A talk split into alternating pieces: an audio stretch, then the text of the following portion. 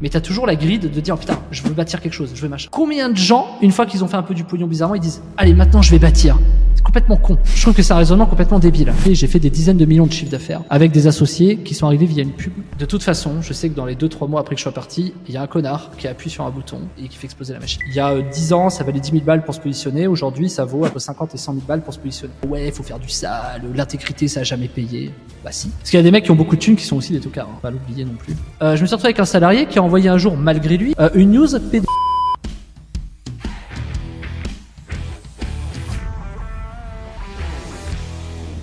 Salut à tous et bienvenue dans ce nouvel épisode du Wizard Podcast. Aujourd'hui, je suis avec Arthur, Anthony et on a le plaisir d'avoir Cyril, alias Web de Fou avec nous. Salut les gars. Salut. Salut, Franck. Salut les gars. Euh, petit point avant de commencer et de rentrer dans le vif du sujet. Vous avez en description notre lien pour la formation gratuite de la vente de liens. La vente de liens, c'est un des premiers euh, business que vous pouvez lancer assez simplement pour gagner vos premiers euros sur Internet. Et ça vous permettra de découvrir un module complet de notre formation complète, la Wizard Academy. Donc voilà, c'est une petite mise en bouche euh, pour, euh, pour savoir ce qu'on fait.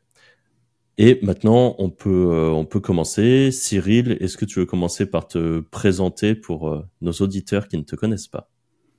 Bien sûr, merci les gars. Déjà, bonjour, un rebonjour. Et euh, merci euh, de m'inviter chez vous euh, sur ce podcast qu'on enregistre pour la deuxième fois. Ah, on a merdé.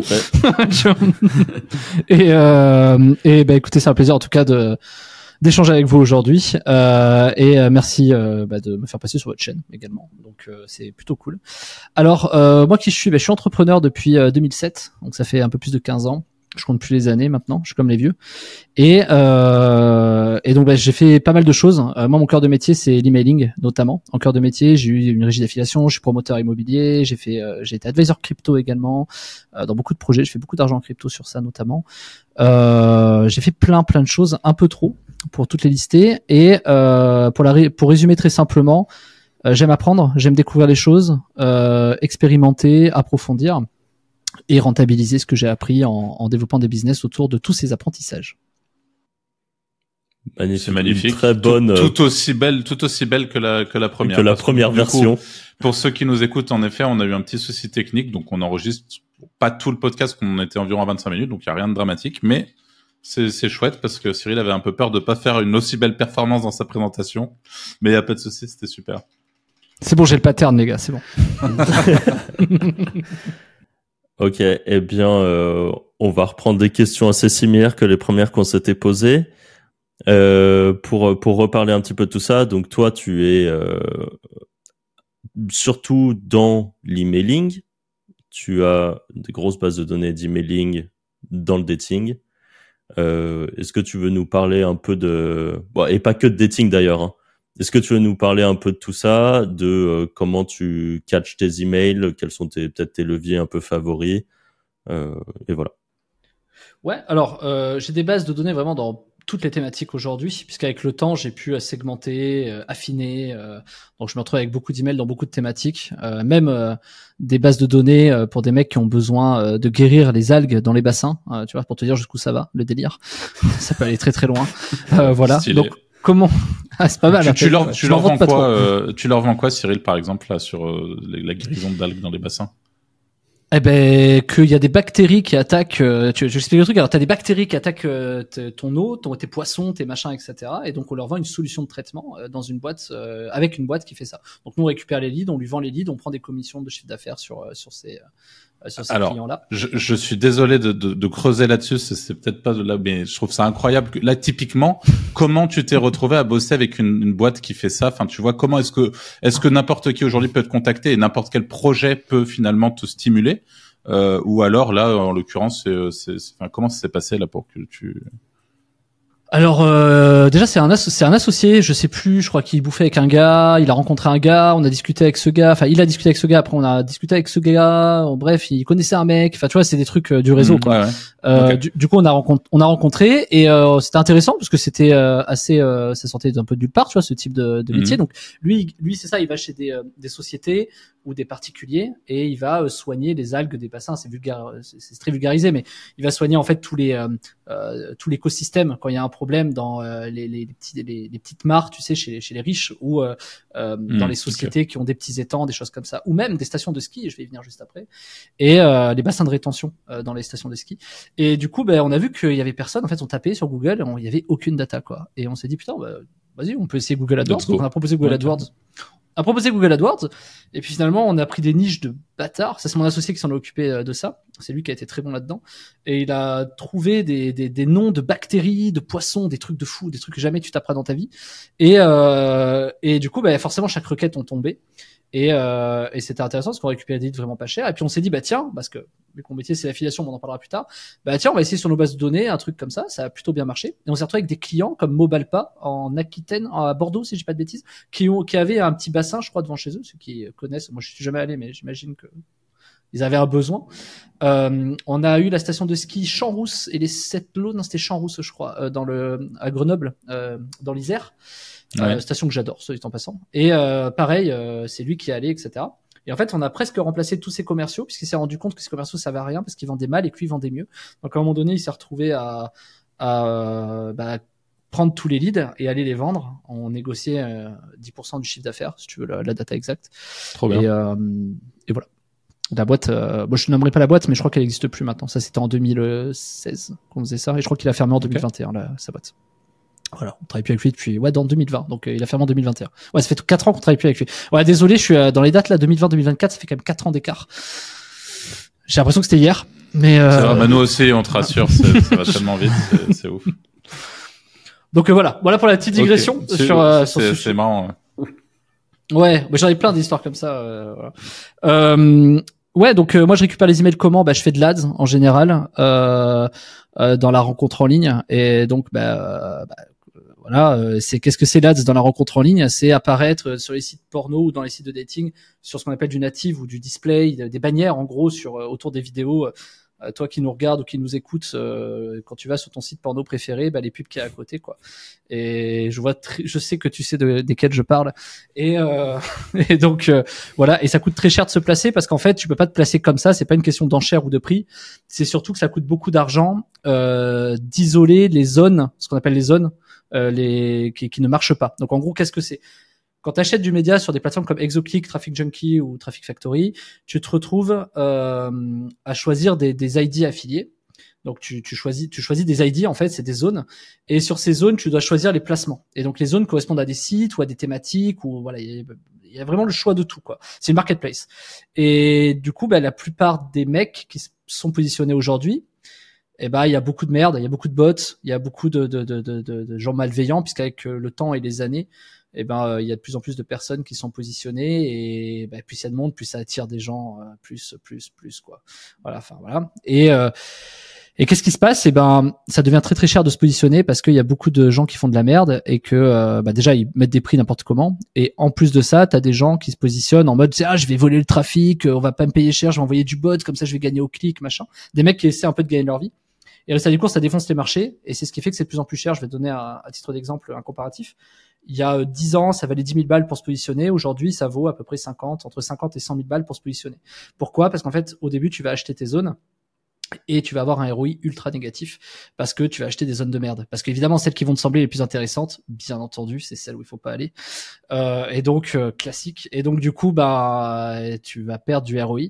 Tu vas avoir l'impression que c'est intéressant, mais ça l'est pas. Du coup, voilà. Donc en fait, tu vas payer ton inexpérience, payer la capitalisation de ta donnée. Exemple, tiens, ce site web, je veux plus jamais.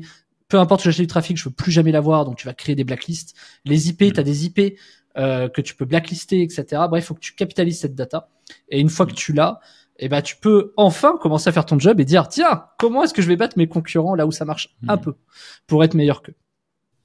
J'ai une petite question, tiens. Est-ce Ouais. que et ça se vend pas, par exemple, les les la whitelist un peu? Genre, tu vois, tout ce travail en amont de tri de sites Ouais. propres et pas propres. Est-ce que c'est vrai, ça se vendrait pas une whitelist avec tous les sites nickel, quoi? Bien sûr. Tu la veux? 10 000 euros. Ok. non, mais voilà, tu vois, c'est Non. En non, vrai, non, 10 000 non, non, euros, c'est pas assez cher, c'est. Non, mais justement, non, mais attends, je te fais le truc. En vrai, 10 000 euros. Tu prends, t'achètes. Apparemment, t'as l'air intéressé, Franck. Très bien. Euh, ça se trouve, euh, je te blacklist des bonnes zones dedans. T'en sais rien. Ce que je veux dire, c'est que tu crois franchement Ouais, c'est vrai. tu crois franchement qu'un mec qui vend ça, sincèrement, tu crois qu'il te donnera les bonnes datas? Impossible. Je sais pas. Bah, si c'est toi, on te fait confiance, Cyril. Non, mais moi, c'est pour ça que je le vends pas, parce que je sais que je vendrai Ah, pas. merde. les bah non, bien sûr que non. Non, mais faut faut être un peu fou. Pourquoi? Parce que moi, ça m'a coûté euh, des centaines de milliers d'euros. Donc, euh, si tu veux, euh, oui, il y a peut-être a peut-être un mec quelque part, machin. Mais quand même, cette liste, ça doit être actualisée. C'est-à-dire que en vrai, t'as vraiment besoin. En fait, le problème, c'est que c'est un peu vicieux. C'est t'as besoin de ce qui marche pas, mais t'as aussi- besoin de savoir ce qui marche. Et ce qui marche aujourd'hui ne marchera plus dans six mois. Donc, tant si t'as pas la compétence, tu vas, ok, tu Ouais. vas payer cher, mais dans six mois, t'es out. T'as perdu ton fric, quoi qu'il arrive. Et, et juste, Donc, t'es obligé. Tu dis, mis... Euh, pardon, Oui. je te coupe, mais tu dis t'as mis des centaines de milliers d'euros dans de la ads parce oui. que t'as... Millions. ouais c'est ça. Par année, tu, tu mets combien à peu près en ads?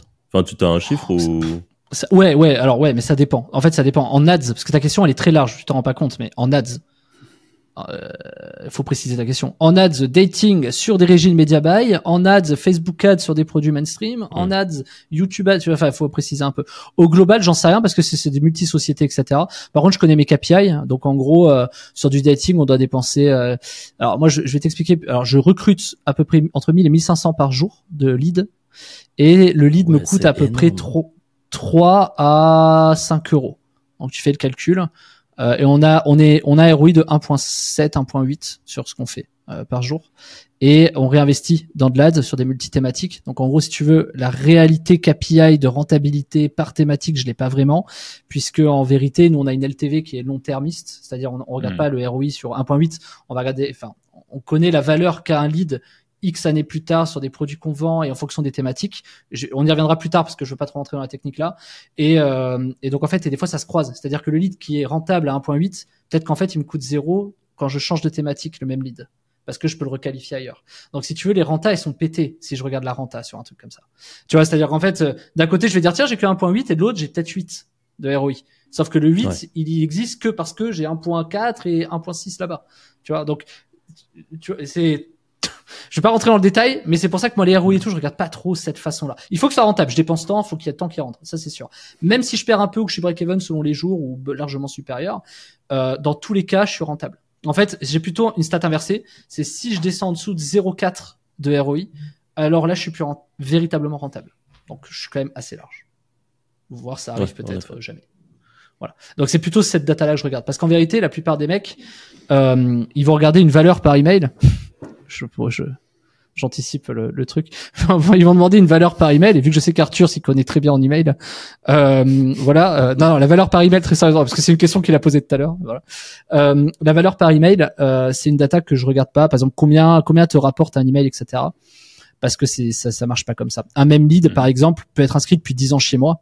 Si je te compare le lead d'il y a 10 ans au lead que je recrute aujourd'hui, il a pas du tout la même valeur. Donc et, et, et ce même lead d'il y a 10 ans aura une autre valeur d'ici 10 ans. Et ça, je, je, je, je, je sais pas faire de la prédiction marketing. Je, je pourrais pas te dire. Parce que les, euh, tu vois, le Covid, tu le prévois pas. Que les mecs vont acheter sur Internet, tu prévois pas. Donc les ROI, les machins et tout, c'est très très complexe. Si vraiment je dois faire une, date- une data analytique de tous mes ROI globaux, machin, etc., c'est beaucoup trop complexe. Et c'est pour ça qu'un un, un- un vrai bon emailer dans le cold email, c'est-à-dire qui envoie des emails à froid, ne regarde pas du tout la valeur par email.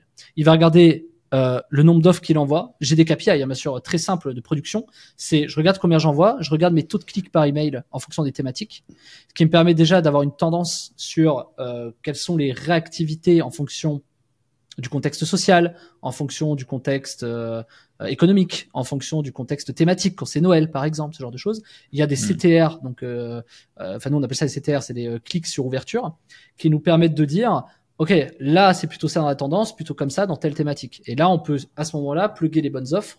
Pareil pour les taux d'ouverture, tu as des objets expéditeurs qui marchent bien. Et donc voilà. Donc en gros, en moyenne, moi je fais un truc un peu plus global, sur 160 millions d'emails envoyés par mois à peu près, on génère entre 4 et 5 millions, et il y a quand même 20% d'écart, mais entre 4 et 5 millions de clics par mois au global, sur l'ensemble des thématiques. Ok. Et 160 millions d'emails, c'est pas 160 millions d'emails uniques.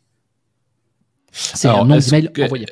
Est-ce que tu aurais moyen, euh, enfin j'imagine que pareil, c'est en fait les problématiques euh, qu'ont sans doute les gens qui nous écoutent, qui sont des gens justement tu l'as dit en, rigolant, mais des gens comme moi qui peut-être ont leur petite liste email, il y a leur petite audience, etc. Mmh.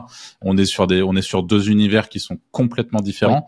Mais souvent, il y a la question de euh, euh, typiquement euh, quels sont les taux d'ouverture à attendre. Alors j'imagine qu'encore une fois, sur du mass email comme toi, ça n'a rien à voir. Tu, tu regardes quand même ce, ce, le, taux d'ouverture de ton côté et, et du coup, qu'est-ce que même si c'est très différent encore une fois de peut-être ce que moi je peux attendre sur sur mon mes petites audiences. C'est quoi toi aujourd'hui ce que tu attends sur euh, sur euh, sur ton, sur ton taux d'ouverture en, en, général? Et même si ça varie peut-être en fonction des thématiques justement mais en moyenne, au général, c'est entre 10 et 20%. Alors 20%, je suis vraiment refait si c'est le cas. 10%, c'est plutôt ça tourne plutôt dans la moyenne. 10-12 max euh, en moyenne, hein, global. Alors à noter que là-dedans, c'est il y a beaucoup de réactivation. C'est-à-dire que des fois, en fait, il faut savoir un truc, c'est que j'ai tellement d'emails que mon enjeu à moi, c'est pas d'avoir des emails, c'est de euh, réactiver mes emails. Et donc, pour réactiver des emails, des fois, les taux d'ouverture, ils sont à 2-3%. Donc, en hmm. gros, j'ai quand même des shoots qui font 30-40%. J'en ai qui font 1 ou 2%. Mais grosso modo, la, la, la, moyenne, elle est à 10%. Les taux qu'il faut attendre, et sachant que moi, je suis pas une marque, c'est-à-dire, j'ai pas un édito, euh, hmm. euh, tu vois, par exemple, Web de Fou, j'utilise MailChimp.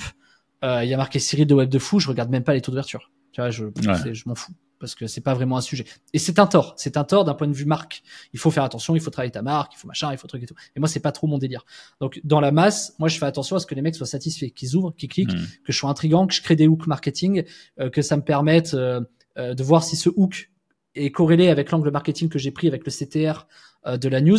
Et en fait, à la fin, l'offre qui suit, bah, que ce soit le mec 1 ou le mec 2, quelque part, peu importe, tant que il y a quelque chose de similaire dans le dans la cohérence de communication que je vais donner au, à l'utilisateur.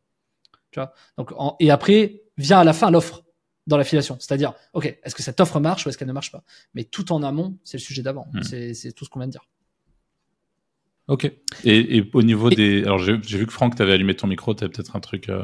Non, vas-y. Vas non, non, rien de spécial. Mais en gros, sur le, moi, ce qui, pareil, je me mets encore une fois. Bah, déjà moi, ça m'intéresse, mais je pense qu'encore une fois, le commun des mortels euh, aujourd'hui, quand il envoie des mails, bah, il passe, comme tu l'as dit, par un Mailchimp, par un Aweber, par, euh, euh, enfin, par tous ces services-là sur ton, ton, ton, ton mailing, ton mass mailing, ton cold mailing, toi, tu as tes propres outils aujourd'hui, c'est euh, tout est custom de ton côté. Et du coup, il y a une énorme barrière à l'entrée. Typiquement, demain, quelqu'un qui n'y connaît rien, qui veut arriver sur, sur, sur ce secteur-là et commencer à, à faire vraiment de l'email, c'est la, barrière à l'entrée est colossale.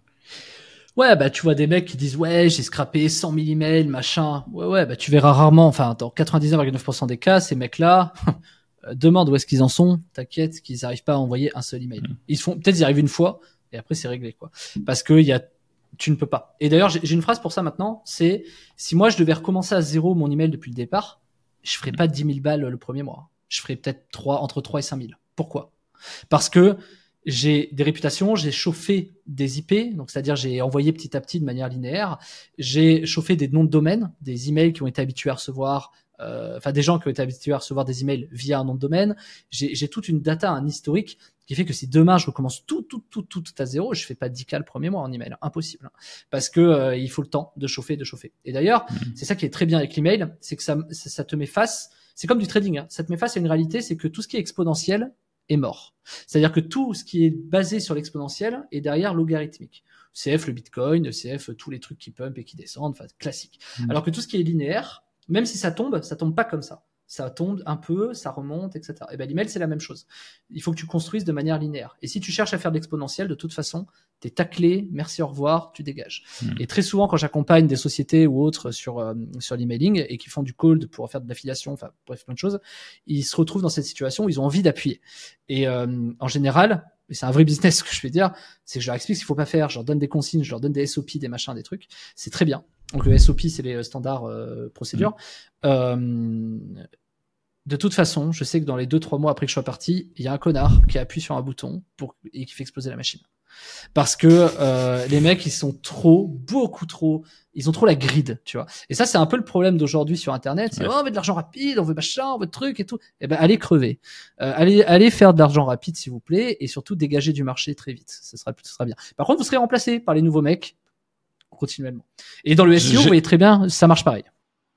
Ouais, j'ai envie de parler d'un truc, euh, Cyril, parce que j'ai vu un tweet de toi récemment et je, je, je, je pensais que là, t'a- t'allais peut-être en parler, mais je suis content, tu l'as pas fait, donc je vais pouvoir te lancer dessus.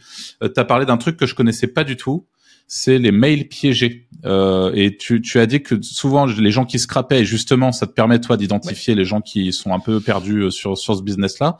Il existait des mails qui étaient piégés. Alors, je veux bien que tu nous, tu nous en dises un peu plus. Parce que typiquement, moi, je l'ai, appris euh, sur ton tweet. Ok. Attends, bah, déjà, ça me fait très plaisir. Euh, apprendre des gens sérieux dès le sujet, c'est un peu mon sujet, donc euh, je suis très content. Euh, Sache-le. Alors, ça s'appelle des spam traps. En fait, il y a beaucoup de choses. Spam trap, c'est quoi? C'est des adresses. Alors, il y a plusieurs définitions, mais en gros, c'est les adresses pièges qui sont sur le web qui permettent de savoir que vous avez scrappé. En gros, c'est des emails qui ne s'inscrivent plus depuis peut-être 15 ans. Et vous, vous arrivez, vous allez scraper. Tu sais, le fameux, euh, je fais une requête sur Mhm. Google, machin, voilà. Et tu vas aller scraper. Et du coup, tu vas appuyer sur un bouton pour envoyer. Et on va te démonter la gueule de deux façons différentes. Soit la, ah, d'où est-ce qu'ils sortent vos emails, nanana, et toi tu vas répondre, oui, je les ai recrutés là, alors que le mec sait déjà que c'est pas vrai. Et, euh, et ça, par exemple, chez les gros logiciels comme Sendinblue, euh, euh, j'ai plus le nom de SendGrid, euh, enfin tous les gros logiciels, ActiveCampaign, machin, ils le savent d'où sort ta base. Ils le savent. Pourquoi? Parce que moi, le premier en 15 ans, tous mes spam traps, tous mes machins, tous les trucs, je m'en suis mangé, j'ai- je les ai isolés. Donc moi, demain, tu me mets ta base, je sais très bien d'où elle sort ta base. Et d'ailleurs, ça me permet de trier les clients ou les gens avec qui je fais, je fais du business, enfin des partenaires, des choses comme ça, parce que Mhm. je vois si les mecs me mentent ou pas. Moi, demain, tu me confies ta base et que tu me dis, ouais, mais en fait, j'ai recruté en ads et tout.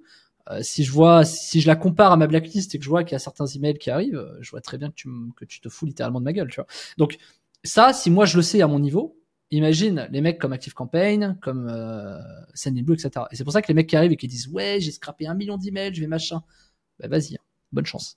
Et ça ne marche pas. Ça ne marche pas comme ça. Peut-être à une époque ça marchait, et c'est vrai. Euh, avant les avant les années 2010, par là, ça marchait bien, les trucs comme ça. Genre tu pouvais vraiment envoyer, tu vois. Mais euh, entre les renforcements euh, d'anti-spam, etc., c'est devenu euh, très très compliqué. Donc les spam traps sont là pour comme son nom l'indique, et des adresses pièges pour éviter que les scrappers aillent scraper des emails parce que clairement c'est chiant. Et par contre, tu peux faire du scrapping intelligent.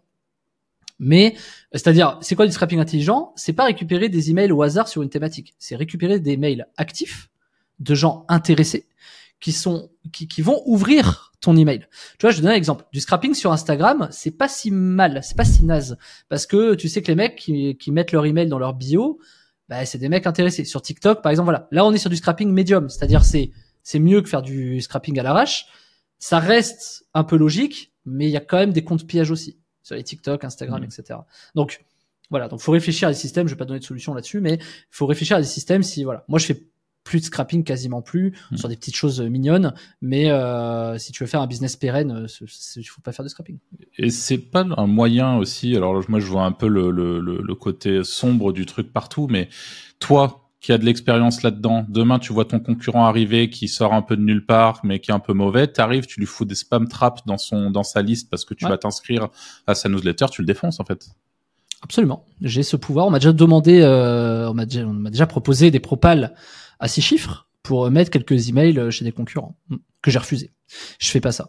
C'est en fait quand tu sais hein, le fameux la phrase à la con, un grand pouvoir implique de grandes responsabilités. C'est pas un truc d'ego, c'est vraiment de dire euh, il y a un moment donné, tu dessines qui tu es. Euh, moi, je sais qui je suis. euh, je suis éthique. Je suis quelqu'un. Je bosse avec euh, de gros clients et des gens qui ont besoin de me faire confiance. C'est pas pour accepter ce type de service. Oui, tu peux prendre le, tu peux prendre le billet et te dire ah j'ai pris un billet. Ok. Mhm. Et euh, ça sert à rien. Enfin moi, c'est pas, j'appelle pas ça faire du business. Donc oui, on a construit des choses. Imagine à l'inverse. Imagine hein, les CTO des logiciels email qui ont accès à cette data, qui demain se barrent ou que leur patron leur parle mal, leur parle mal. Eux, Mhm. Eux, ils ont un vrai danger. Eux, ce sont des vrais dangers. Et c'est pour ça que très souvent, j'avais fait des podcasts là-dessus. La plus grosse faille, elle est humaine euh, dans, dans le web. C'est jamais euh, technique ou quoi que ce soit. Enfin, il y en a des failles techniques, bien sûr, mais la plus grosse faille, c'est humaine. Le mec, il peut arriver. euh, voilà, moi, j'étais dans des gros groupes où les mecs me proposaient des deals sous le manteau. Je, me suis, déjà tombé sur des directeurs généraux, euh, enfin des, un DG, qui euh, me proposaient des choses pour clairement truander sa boîte.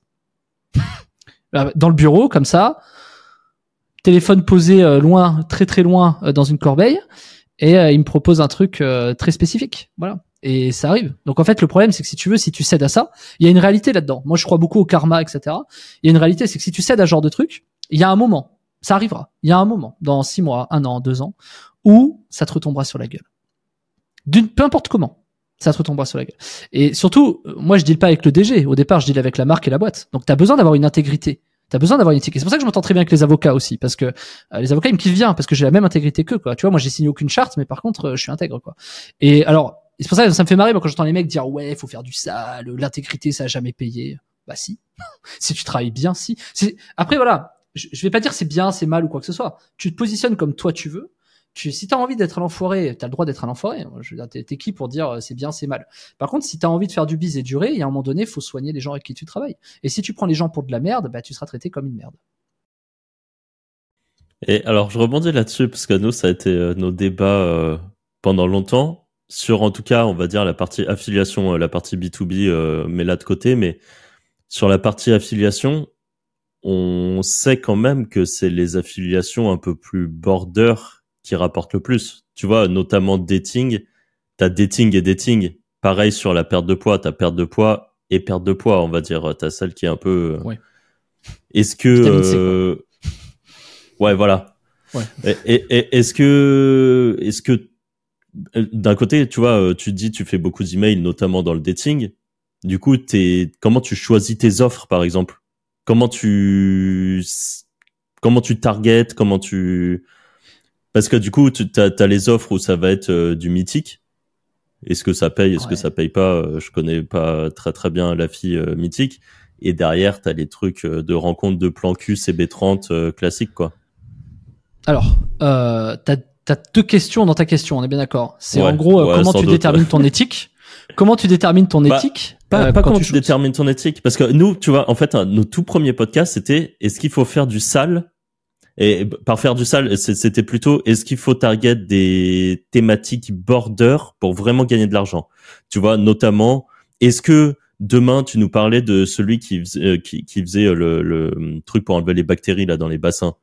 Mais Mhm. si tu devais choisir ça, ça t'a peut-être permis de prendre un billet à un moment, mais au final, on le sait que ce qui rapporte le plus, c'est tout ce qui va être lié à la finance, mais du coup, parfois, la finance un peu euh, touchy, où tu vas promettre des rendements aux gens, alors qu'ils vont peut-être pas avoir ces rendements-là, ou de la rencontre euh, un peu énervée, où les gens, ça va être un abonnement, et est-ce qu'ils vont parler à des vraies femmes ou à des bots, on sait pas vraiment. Enfin, tu vois, c'est c'est tous ces trucs-là. Mhm. Et du coup, c'est nous, c'est c'est même un, un, un débat qu'on a très souvent entre nous, hein, parce que c'est c'est c'est notre grand débat. Euh, D'un côté, il y a c'est c'est ça, on appelle ça la boucle, parce que d'un côté, t'as Anto et moi, en vrai, euh, je suis, je suis plutôt du côté d'Anto là-dessus, où on dit que si tu veux vraiment gagner de l'argent, t'as pas le choix d'aller faire des trucs quand même un peu border. En tout cas, agressif, on va dire, pas border, Voilà, agressif tout en restant dans, les dans la légalité. Voilà, exactement. juste, euh, voilà. l'égalité agressif, marketing très agressif. Et t'as Arthur à côté qui dit que bah, l'agressif c'est bien, mais que c'est pas forcément le niveau pérennité, c'est pas le, mieux quoi. Alors, déjà, on n'a pas les mêmes définitions des mots. Tu vois, agressif pour moi, ça a rien à voir. Euh, c'est juste de l'agressivité marketing. C'est vraiment, c'est bombardé, c'est machin, c'est de l'agressivité, c'est des offres agressives. C'est pas mentir, en fait. Donc déjà, tu vois, euh, et là, j'entends le sous-entendu que tu dis dans agressif, c'est faire des offres vraiment compliquées, etc. Genre les rentabilités, on va prendre l'exemple de la finance comme tu as donné, parce que je propose moi des Mm. investissements également. Les rentabilités à 10%, c'est toujours un truc, c'est toujours un truc de, de, de, de scam. Est-ce que pour autant, tous ceux qui proposent du 10%, c'est du scam? Non, il y a toujours une petite partie où non, mais majoritairement oui, d'accord. Donc moi je te donne mon éthique, elle est très simple. Je pense je vais faire un petit laïus, mais elle est très simple. Euh, J'ai des grosses bases mail, je peux spammer la terre entière euh, d'offres de phishing, récupérer, faire des arnaques aux impôts, des machins, des trucs, et je suis sûr que je me taille. euh, je prends 100 M sur un mois si je fais des arnaques comme ça, et merci, euh, merci les gars quoi. Ok. Ça sert à rien de faire ça. Enfin, je veux dire, moi, j'ai encore une fois, je reviens avec le Mm. karma, le machin, etc. Ok, super. Euh, puis même demain, je regarde. C'est un peu plus profond que ça, même si beaucoup comprendront pas ce que je vais dire réellement, dans, intrinsèquement. Mais moi, je dis quoi à ma fille demain? Papa, il envoie des news de cul de ta copine. Euh, papa, il, euh, il arnaque les gens en faisant croire qu'il paye des impôts. Tu vois, j'exagère un peu, mais qu'est-ce que je donne? Pour l'histoire du Coco euh, Vivi, euh, qui, s'est- qui s'est passé en 2020, euh, pareil. Euh, moi, je dis, je dis quoi demain à ma fille si euh, euh, si je passe de l'autre côté? Euh, Voilà. Et donc, ce que je veux dire, c'est quoi? C'est déjà ton éthique, on n'aura jamais la même. On n'aura pas la même définition, on n'aura pas les mêmes fonctionnements. Par contre, je peux te dire qu'il y a une confusion dans ce que tu as dit entre agressif. D'ailleurs, t'as pas employé pour moi. À chaque fois, t'as pas employé bon mot. T'as agressif. Ouais. T'as dit euh, border, etc. Non, tabou. Il y a des sujets qui sont tabous. La finance, le- le- la voyance, tu mets la minceur, donc tout ce qui est un peu euh, euh, pilule magique. Euh, Est-ce que comme j'aime, c'est un scam? Bah, Je suis désolé, quand tu regardes leur plat, leur machin, leur truc et tout, c'est pas du scam. Maintenant, si je prends un vrai mec de la de la minceur, il va me dire quoi? Ouais, comme j'aime, c'est vraiment de la merde. D'accord. Donc, je trouve que c'est un bon c'est un bon exemple pour dire ça m'empêche pas de faire la file pour comme j'aime, même si je sais que c'est pas forcément la solution miracle. Par contre, Mm. donc peu importe ce que tu vas me dire, peu importe ce que tu vas me trouver comme produit, ça marchera toujours pour certains types de personnes. Ça s'appelle la masse.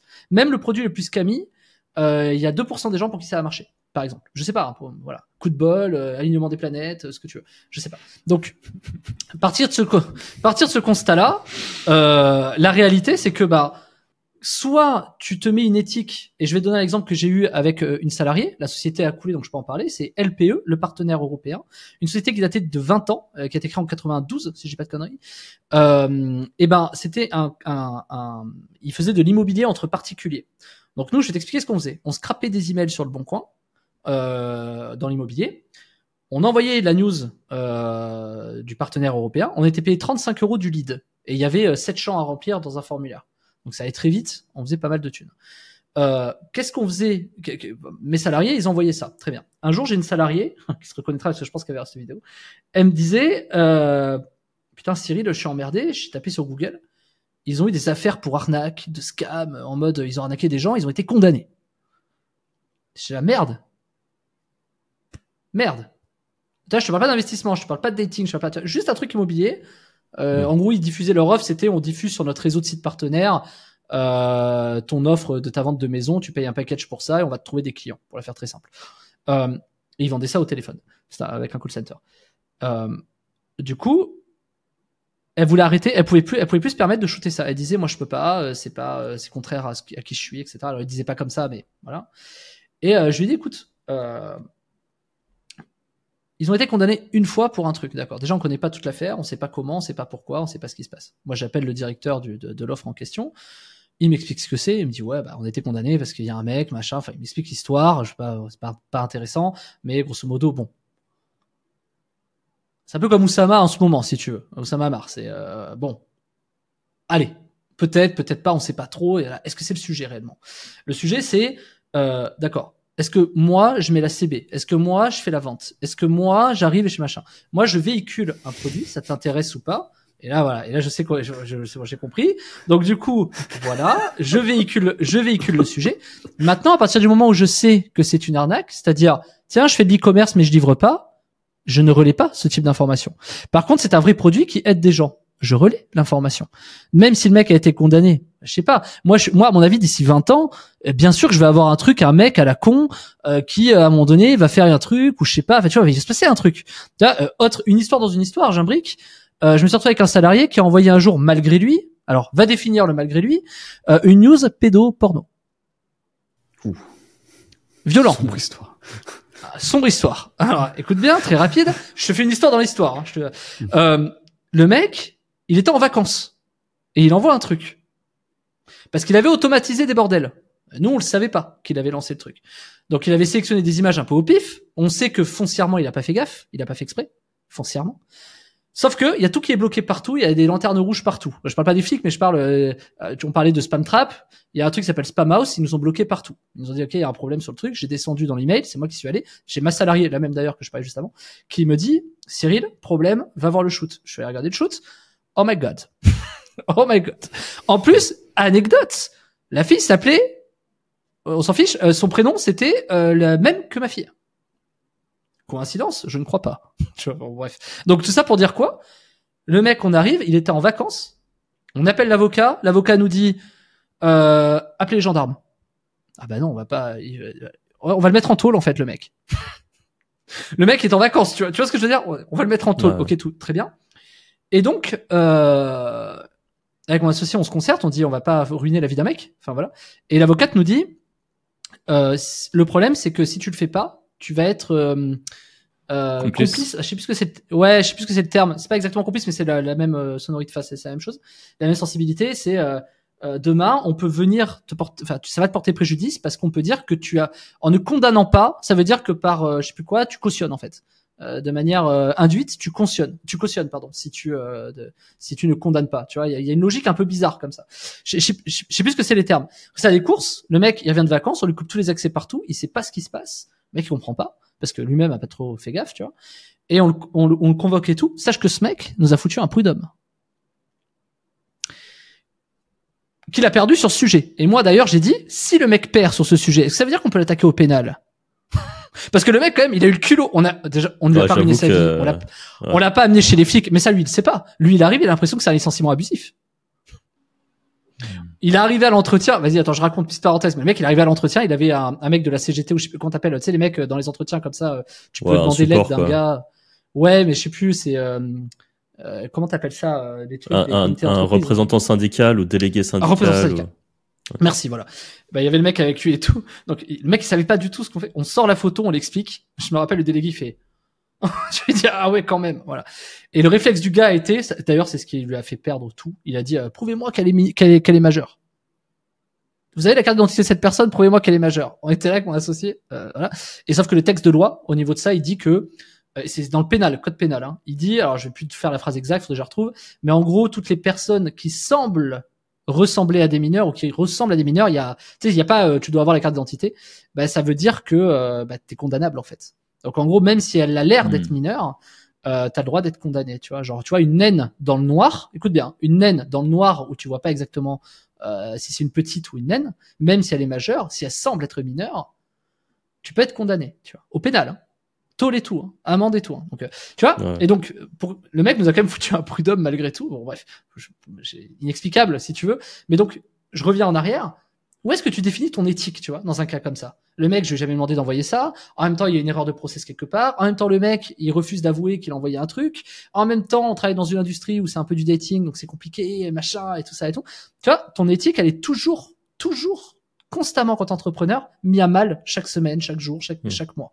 Et donc, à un moment donné, si tu penses que tu vas céder à une connerie, tu céderas. Mais bien sûr, bien sûr, c'est toujours tentant de prendre un gros billet. Bien sûr, tu te poses la question. Et c'est sain de se la poser. Oui, je peux, ni- je peux défoncer le concurrent du gars et prendre un sacré beau billet. D'accord. J'ai le droit de le dire. Oui, je peux entuber mon associé. Tous mes associés, je peux les entuber. Très bien. Ça, il faut, ça, il faut le dire. Le dire, c'est sain. Ça veut dire que tu penses. Parce que c'est plutôt ceux qui le disent pas qui sont malsains. Une fois que tu le dis, la question, c'est est-ce que tu le fais? Il y a quand même, il y a quand même une, un put- putain d'étape hein, entre les deux. Tu sais, euh, quand tu étais petit et que ta mère te priait de ta PlayStation et tout, tu étais là, euh, tu faisais des doigts d'honneur derrière la porte, tu sais, en mode ah putain et tout, tu vois. Je sais qu'on l'a tous fait un peu dans ce genre-là, tu vois. Voilà, il y a une différence entre le faire un peu en loose day, penser, être énervé, et finalement ne pas le faire vraiment. Tu vois, tu vois ce que je veux dire? Il y a un passage à l'acte qui fait une différence. Et moi, j'ai toujours mis mon éthique ici dans le passage à l'acte. Maintenant, faire des sujets border, oui, j'ai déjà fait de l'affiliation casino. Euh, maintenant, je ne pousse pas l'affiliation casino pour inciter les gens à, à foutre leur euh, leur euh, leur patrimoine dans, dans- ouais. voilà sur la roue. Maintenant, je sais que bien sûr, il y en aura toujours qui le font, comme en crypto, etc. Mais maintenant, moi, je suis pas, je suis pas, je suis pas, je suis pas le papa des, des gens. Je me sens pas comme un sauveur. Euh, oui, si on relaie pas ce genre de choses, bah, personne y sera confronté. Et là, c'est ça, c'est la phrase de scammer. C'est oui, euh, mais si c'est pas nous qui le faisons, quelqu'un d'autre le fera. C'est quelqu'un d'autre Ouais. qui le fera, ouais, bien sûr. Je vois qu'il rigole. Je- mais euh, C'est un débat qu'on a. Mais, ça, c'est parce que c'est- nos débats de soirée, tu vois. C'est ça, c'est le truc qui revient à chaque fois sur le tapis. euh, La, c'est- la réalité, la réalité, c'est que oui, oui. Mais en fait, il y, a une- il y a une différence entre est-ce que les mecs ont ce qu'ils veulent? Tu vois, tu prends le casino. Moi, le mec, il joue, il a envie de jouer, il joue, il y va. Moi, le produit est livré. Moi, c'est pas du scam. Est-ce que j'ai envie de contribuer à ça? Ça dépend. Euh, des fois pour tester, parce qu'il y a des notions d'argent, etc. Maintenant, à un moment donné, est-ce que tu as le droit de faire des petites digressions euh, pour regarder un peu les comportements Moi, j'aime bien l'analyse psychologique. Donc, je... c'est intéressant de s'intéresser au comportement dating, au comportement gambling, au comport... c'est très intéressant. J'adore ça. Mais euh, pour autant, est-ce que je fais mon beurre sur du gambling? Non.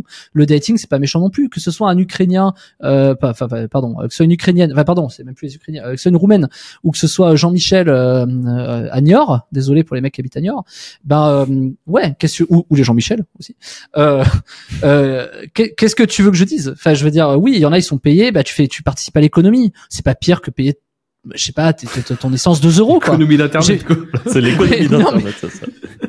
non, pas que, non, non, c'était l'économie des casinos, c'est l'économie de voilà. Tu sais, Tu sais, je, je vais même pas rentrer là-dedans, mais là, j'ai tellement d'histoires là-dessus. J'ai mon associé, il m'a raconté l'histoire du, du bois en France, les forêts en France. Je vais pas rentrer là-dedans. Ah bah ouais. Tu sais que, je sais pas si tu connais l'histoire du cash dans les forêts, euh, les lois qui sont passées, les répercussions qu'aujourd'hui tout le monde t'achète que du cash, même les bûches de bois et tout, parce qu'ils ont des obligations derrière. Tout ça, c'est l'État qui l'a mis en place et qui récupère des mallettes.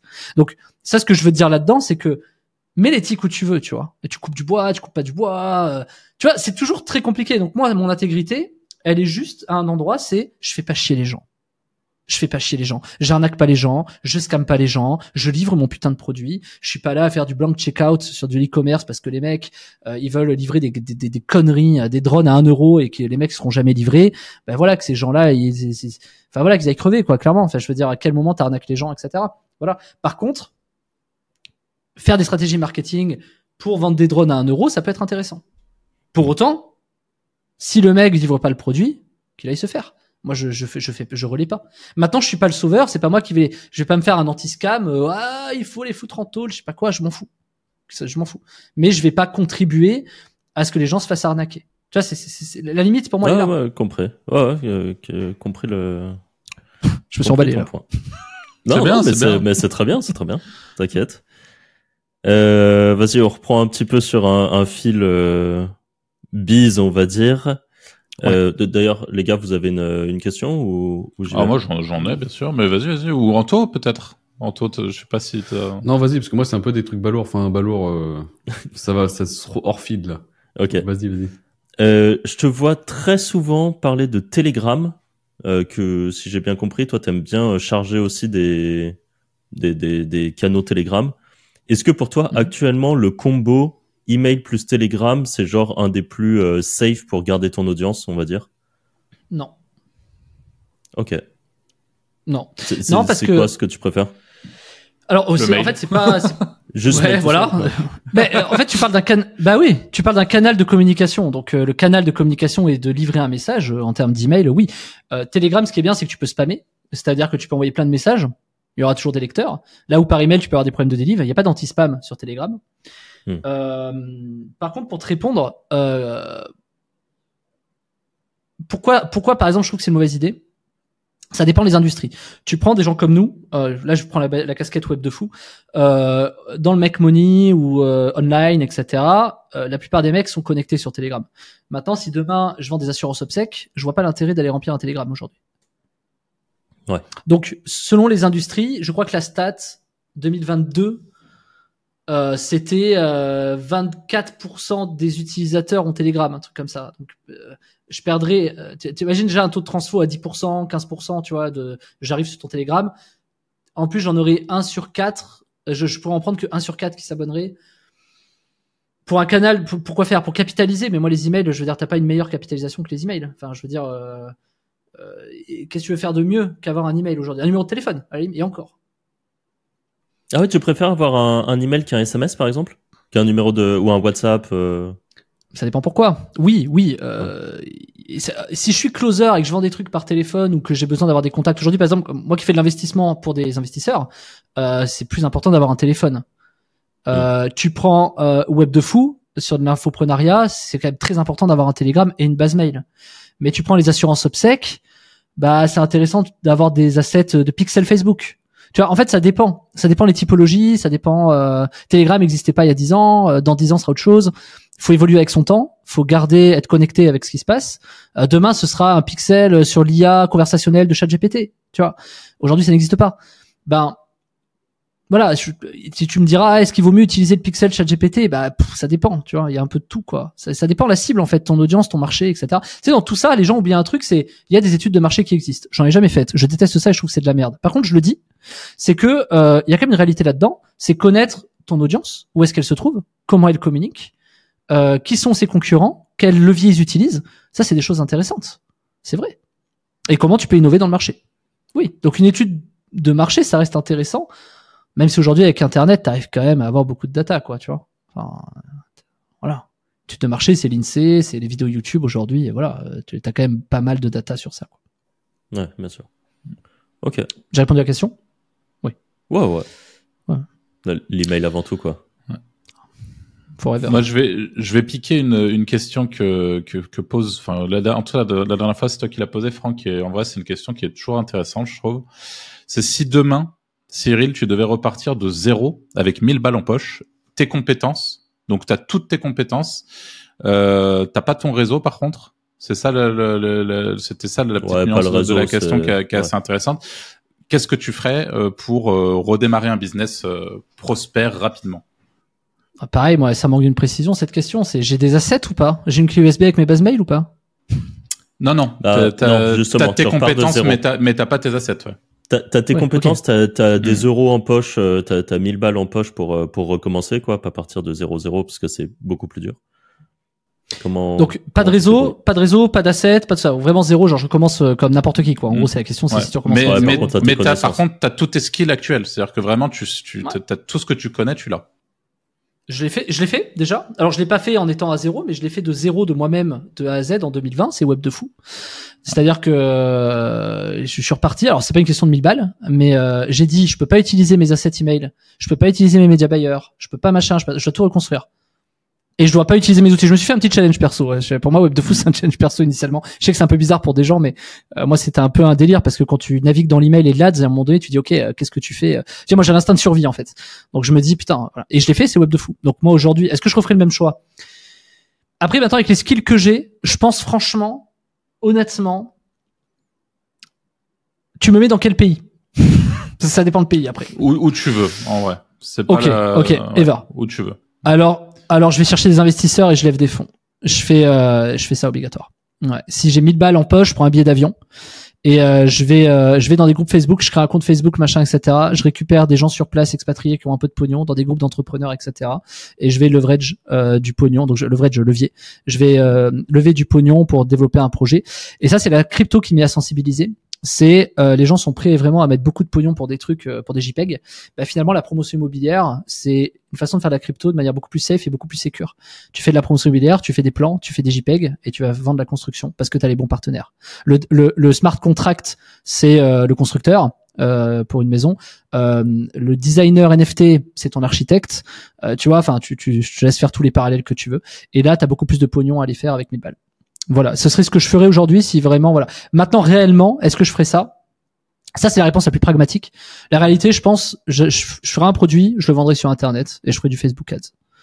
Voilà, donc tu vois, il y a vraiment deux poids deux mesures en fonction du mood, en fonction de ce que je veux Hmm. faire, en fonction de l'argent. Par contre, clairement, la promotion immobilière me permettrait d'aller très vite.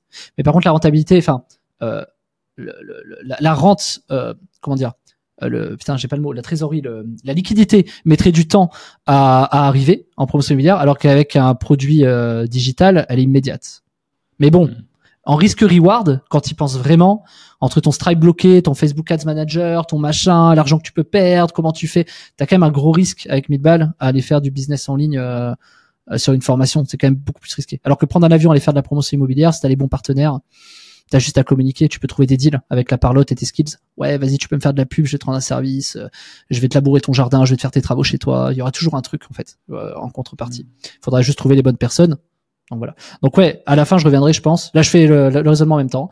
Je reviendrai sur le numéro un, à savoir euh, faire un effet de levier. Et si c'est pas de la promotion immobilière, ça peut être un SaaS, ça peut être, euh, je sais pas, euh, des trucs comme ça, quoi. Voilà. Et ça me paraîtrait plus simple. Voilà, parce que si tu vas en ligne, le million, il sera beaucoup plus compliqué à avoir, à part si tu buzzes. Mais si tu buzzes avec les algos, c'est quand même beaucoup plus compliqué. Euh, voilà. Donc, alors qu'avec euh, en, en faisant un, un projet comme de la promotion immobilière, bon, ça va te prendre quoi? Deux mois à trouver tous les partenaires et tout. Après, tu communiques dessus. Le réseau de réseau de réseau, ça va vite. hein. Et, et du coup, tu dis pour euh, ta, ta deuxième idée, donc celle que tu ferais pas forcément, mais tu dis euh, je ferai un produit et je la lancerai avec Facebook Ads. Mm. Pourquoi Facebook Ads? Alors, euh, parce que j'ai dit ça, parce qu'aujourd'hui j'ai une vision sur le produit que je pourrais faire comme ça. C'est plutôt de, un truc B2B. En vérité, ça dépend l'audience et le produit que tu fais. Euh, j'ai dit ça parce que j'aime bien. En fait, Facebook Ads c'est un peu plus des vieux qu'avant, donc euh, des gens comme nous. Et et du coup, désolé, mais du coup, c'est des gens qui sont un peu plus intéressants, qui sont prêts à lâcher un peu plus de d'argent et donc très rapidement tu peux vendre ou créer un réseau euh, avec de la pub. En fait, il y a quelque chose qui est sous-estimé en publicité, c'est que les gens regardent un ROI alors qu'en vérité, tu développes un réseau. Moi, ma pub la moins rentable a été finalement la plus profitable parce que c'est là où j'ai rencontré des associés j'ai fait des dizaines de millions de chiffres d'affaires avec des associés qui sont arrivés via une pub que j'ai faite qui a été la pub la moins rentable. Donc est-ce qu'elle a été moins rentable finalement? Euh. Voilà. Donc tu vois, c'est ce côté notoriété dans la pub. Moi, j'invite tout le monde à faire de la pub tout le temps, quoi qu'il fasse, parce que euh, il y a un levier qui est de notoriété qui n'est pas dans le ROI, dans le ROAS, etc. C'est la communication, etc. Et tu vois, euh, Arthur, je crois, tu me disais que tu m'avais vu passer sur mes pubs de Web de Fou à l'époque. C'est Franck. ouais. Pourtant, euh, Franck, pardon, c'était Franck alors. Euh, mais tu vois, euh, ouais, parce que euh, Arthur, euh, Franck était en bas à droite euh, tout à l'heure. Euh, du- ouais, mémo technique visuel. Euh, et du coup, euh, bah, tu vois, c'est un truc intéressant. Tu sais, c'est euh, si le mec vient de parler ou pas de parler, tu, il peut déclencher des choses ou pas. Et tu vois, quelques années plus tard, on se recroise là sur euh, sur une vidéo, un, un podcast sur Twitter, et finalement, tu avais déjà vu ma pub, quoi. Tu vois. Et tu vois, Ouais. c'est un levier qui est sous sous-estimé, ce truc-là. Ah ouais, clairement. Et d'ailleurs, tu peux expliquer vite fait, parce que je trouve ça marrant, tu dis que tu as rencontré tes associés via une pub. Euh, Je, que, je, je comprends pas comment c'est possible, t'as pas fait de la ads pour rencontrer des associés quand même. Bah écoute, franchement, c'est un nouveau business que je pourrais créer, quoi. C'est euh, comment rencontrer des associés. Vas-y, fais de l'ads, quoi. Euh, en vrai, qu'est-ce qui s'est passé? Je parlais de rencontres en ligne, de dating, etc. Et j'ai un mec qui est arrivé qui m'a dit, tu sais que j'étais moi aussi numéro un affiliation sur sur sur Mythic via Time One, euh, une régie d'affiliation. Euh, Enfin, à l'époque, c'était Public ID et euh, Public ID. Et je sais pas pourquoi je dis ID, c'est Public ID, mais peu, importe. Du coup je lui dit ah bon et tout? Au début, j'ai cru que c'était un peu, tu sais, genre ah ouais, moi aussi, machin et tout. C'est avéré que le mec me racontait pas des conneries. Il m'expliquait son process, son machin et tout. On a discuté, on s'est rencontrés. Il était à Dubaï. J'étais à Dubaï à ce moment-là. On a mangé ensemble. Il m'a présenté un de ses associés. Et en vrai, euh, un mois plus tard, je lui ai envoyé un transfert de 400 000 balles pour investir dans, dans un de ses, dans un de ses, ses, ses- ses projets. Alors là, c'est devenu l'associé euh, clairement par la force des choses. Ma femme m'a dit, t'es un ouf, t'es un malade, fais pas ça. Mais si je le sens, t'inquiète et tout. Voilà. Et finalement, ben, j'ai créé une relation avec ces deux associés euh, qui était assez incroyable et c'est toujours des amis et des associés aujourd'hui. Et on a fait beaucoup, beaucoup d'argent. Euh, je suis allé lever des fonds pour euh, transférer. Je vais te donner la, la logique de pourquoi et qu'est-ce que c'est. Alors, je parlais pas du produit, euh, mais pour la faire très simple, c'était un truc d'e-commerce et il y avait des délais. Tu sais, ils étaient chez ClickBank, ils avaient une exclue social. Et en gros, euh, donc une, on était les seuls à pouvoir puber sur Facebook. Mm. Et euh, et il y avait 14 jours de roulement chez ClickBank. Donc en gros, ClickBank faisait le paiement et il loquait 10% pour les refunds si jamais il y avait un problème quoi que ce soit Mm.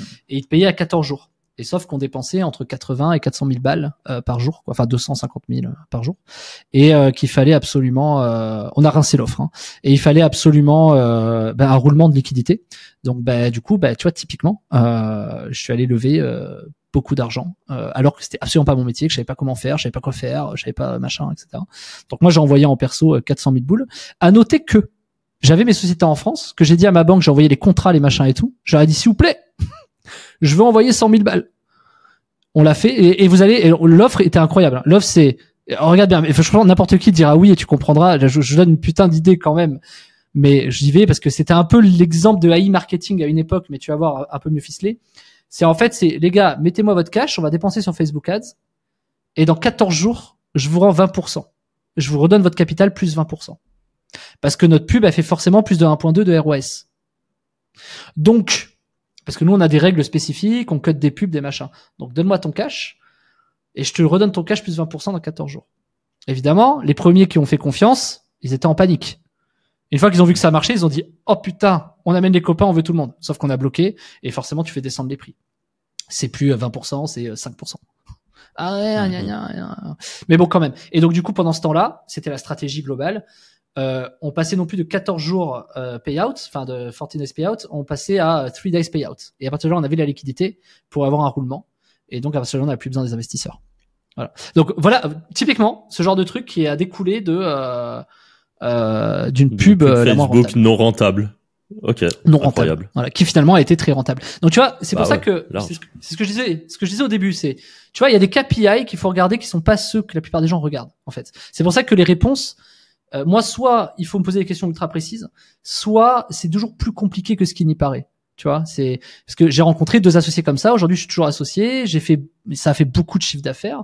J'ai pas pris tant que ça en marge non plus, mais euh, ça a été quand même très rentable au bout du bout. Et mais pourtant, cette pub n'était pas destinée à ça au départ. Donc tout ce qui est ce que j'appelle la rentabilité écosystème, la LTV, elle est colossale. Parce que si en plus tu rajoutes les autres produits qu'on a fait, les autres bis qu'on a fait, les machins, les trucs, ça a été finalement ma pub la plus rentable ever. Ouais, clairement. Ok. Arthur, tu veux y aller ou Anto? Anto, non Bah euh, ouais, tiens, comme tu parles beaucoup d'associés, est-ce que t'es associé sur la euh, sur quasiment tous tes bises ou t'en as des, des solos? Web de fou solo et encore, je pense, que je vais m'associer cette année. Il y a que Web de fou en solo. Euh, alors, ouais, il y a que Web de fou en solo.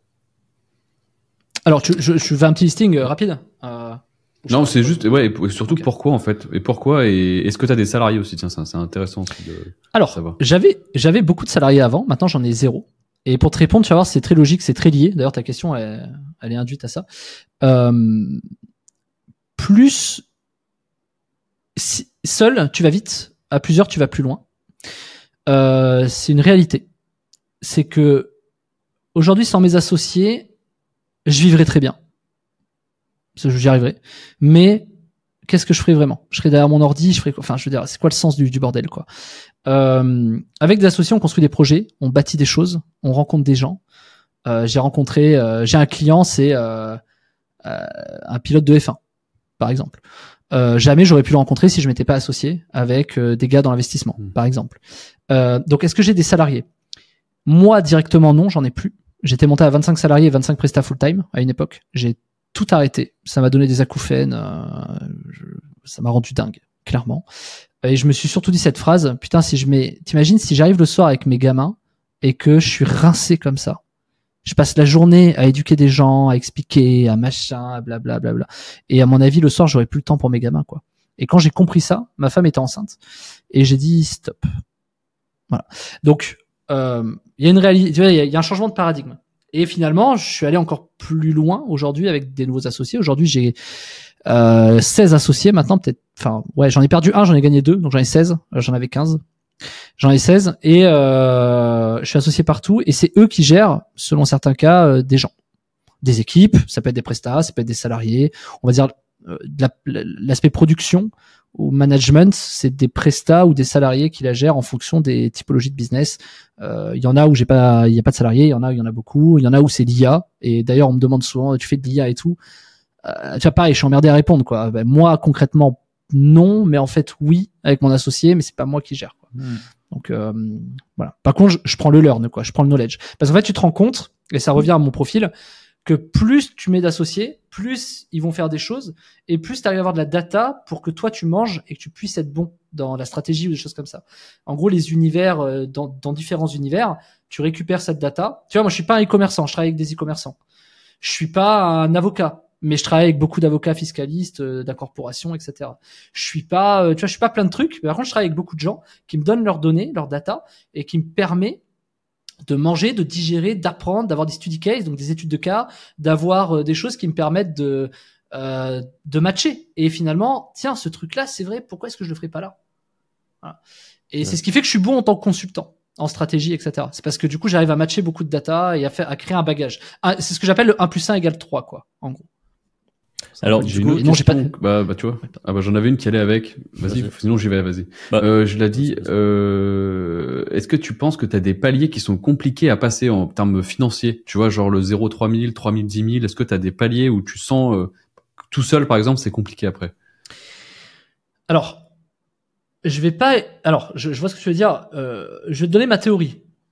Ça, ça reste une théorie, tout ça. Euh, J'ai pas de vérité là-dessus.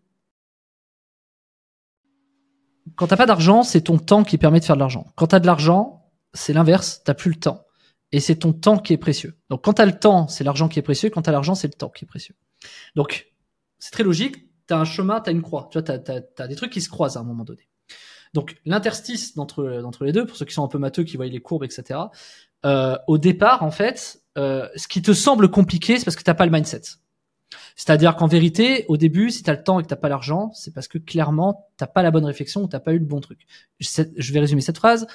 Euh, mets un millionnaire ailleurs dans le monde, il redeviendra millionnaire. Pourquoi? Parce que bah, il a l'état d'esprit, il a le machin. C'est ta question à 1000 balles, euh, voilà. Si t'as 1000 euros quelque part, machin, etc. Ok. Il a pas le même procédé, il a pas la même logique. Donc en vérité, ce qui empêche, ce qui est le plus dur, c'est pas tellement le palier d'argent, c'est le, le palier du mindset. C'est je crache pas sur les mecs. Alors je crache beaucoup sur les coachs développement personnel, mon cul, les coachs de coach, de coach, de coach, de coach. Mais euh, à l'inverse de ça, le mindset est ultra important parce que moi, si tu me mets avec ce mindset il y a 10 ans, je vais, je sais pas, cinq fois plus vite. C'est certain, c'est évident. Alors que, par contre, tu me remets aujourd'hui mon mindset à l'époque, mes sociétés se pètent la gueule. Donc c'est pas une question de temps ou d'argent.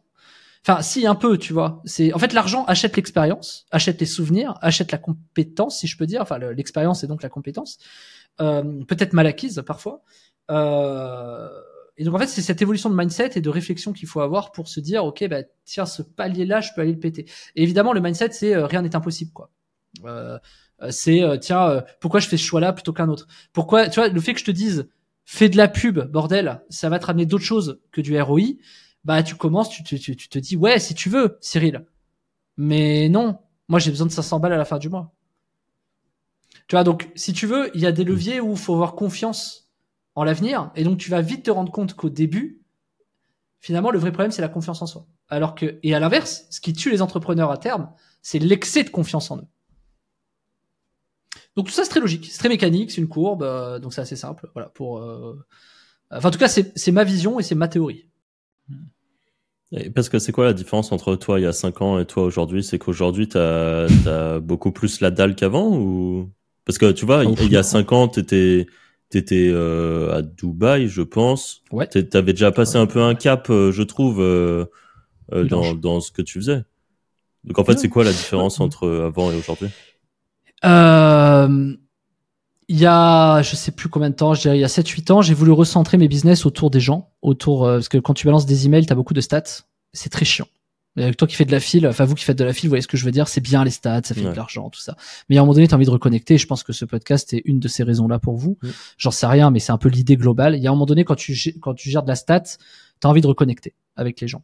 Et, euh, et moi, je trouvais ça intéressant d'aller euh, d'aller discuter, d'aller rencontrer, d'aller machin. J'avais pas de face publique. J'étais, euh, bah, vous savez comment ça marche dans l'affiliation, quoi. On est là, on n'existe pas, Mhm. quoi. On est des noms de domaine. euh, euh, moi, moi, j'avais- pas de site web. C'est-à-dire, c'était compliqué d'expliquer aux gens que ma société n'avait pas de site web. Ils comprenaient pas. Vous travaillez dans le web, vous avez pas de site web. Et tu vois, c'est, c'est, c'était très Mais bizarre. on, a connu ça aussi, ouais. D'ailleurs. et, et tu vois, ça, c'est un symptôme qui fait que euh, c'est pas bon. J'ai compris après coup. C'est-à-dire, ok, c'est marrant, c'est machin, c'est tout ce que je veux, c'est- c'est c'est gamin en fait. La vérité, c'est que tu peux pas connecter, tu peux pas reconnecter avec les gens.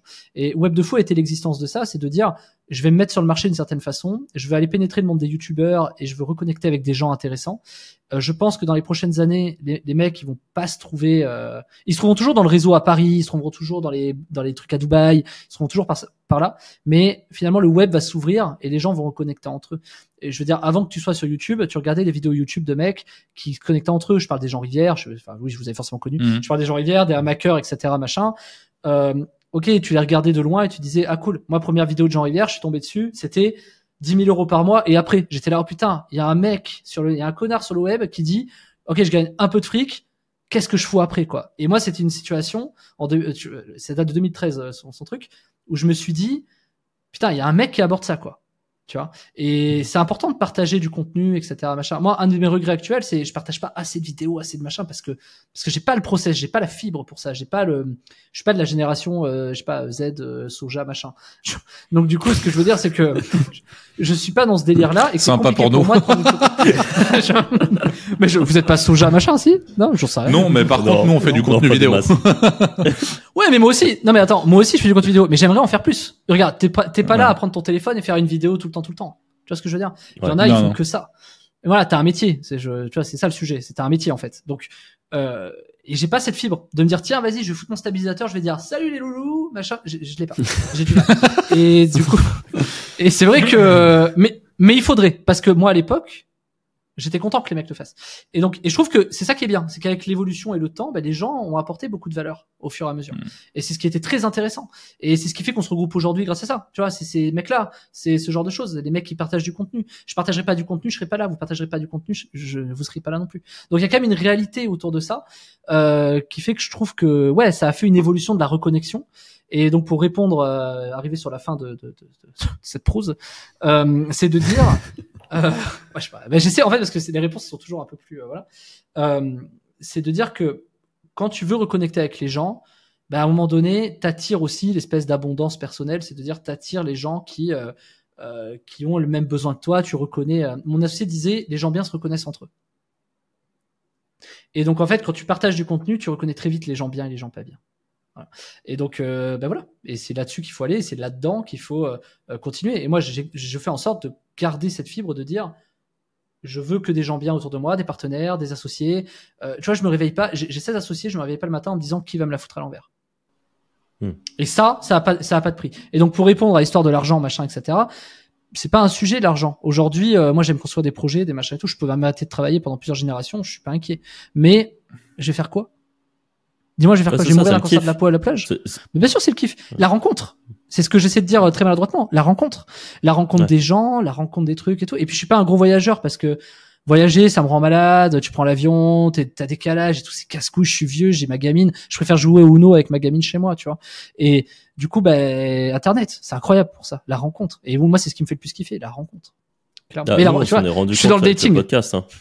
Ouais, en plus. Oui. c'est vrai. ouais, je- Et nous, le, nous, le podcast, c'est, c'est exactement ça. Et d'ailleurs, c'est ce que je te disais. euh, tu vois, c'est le.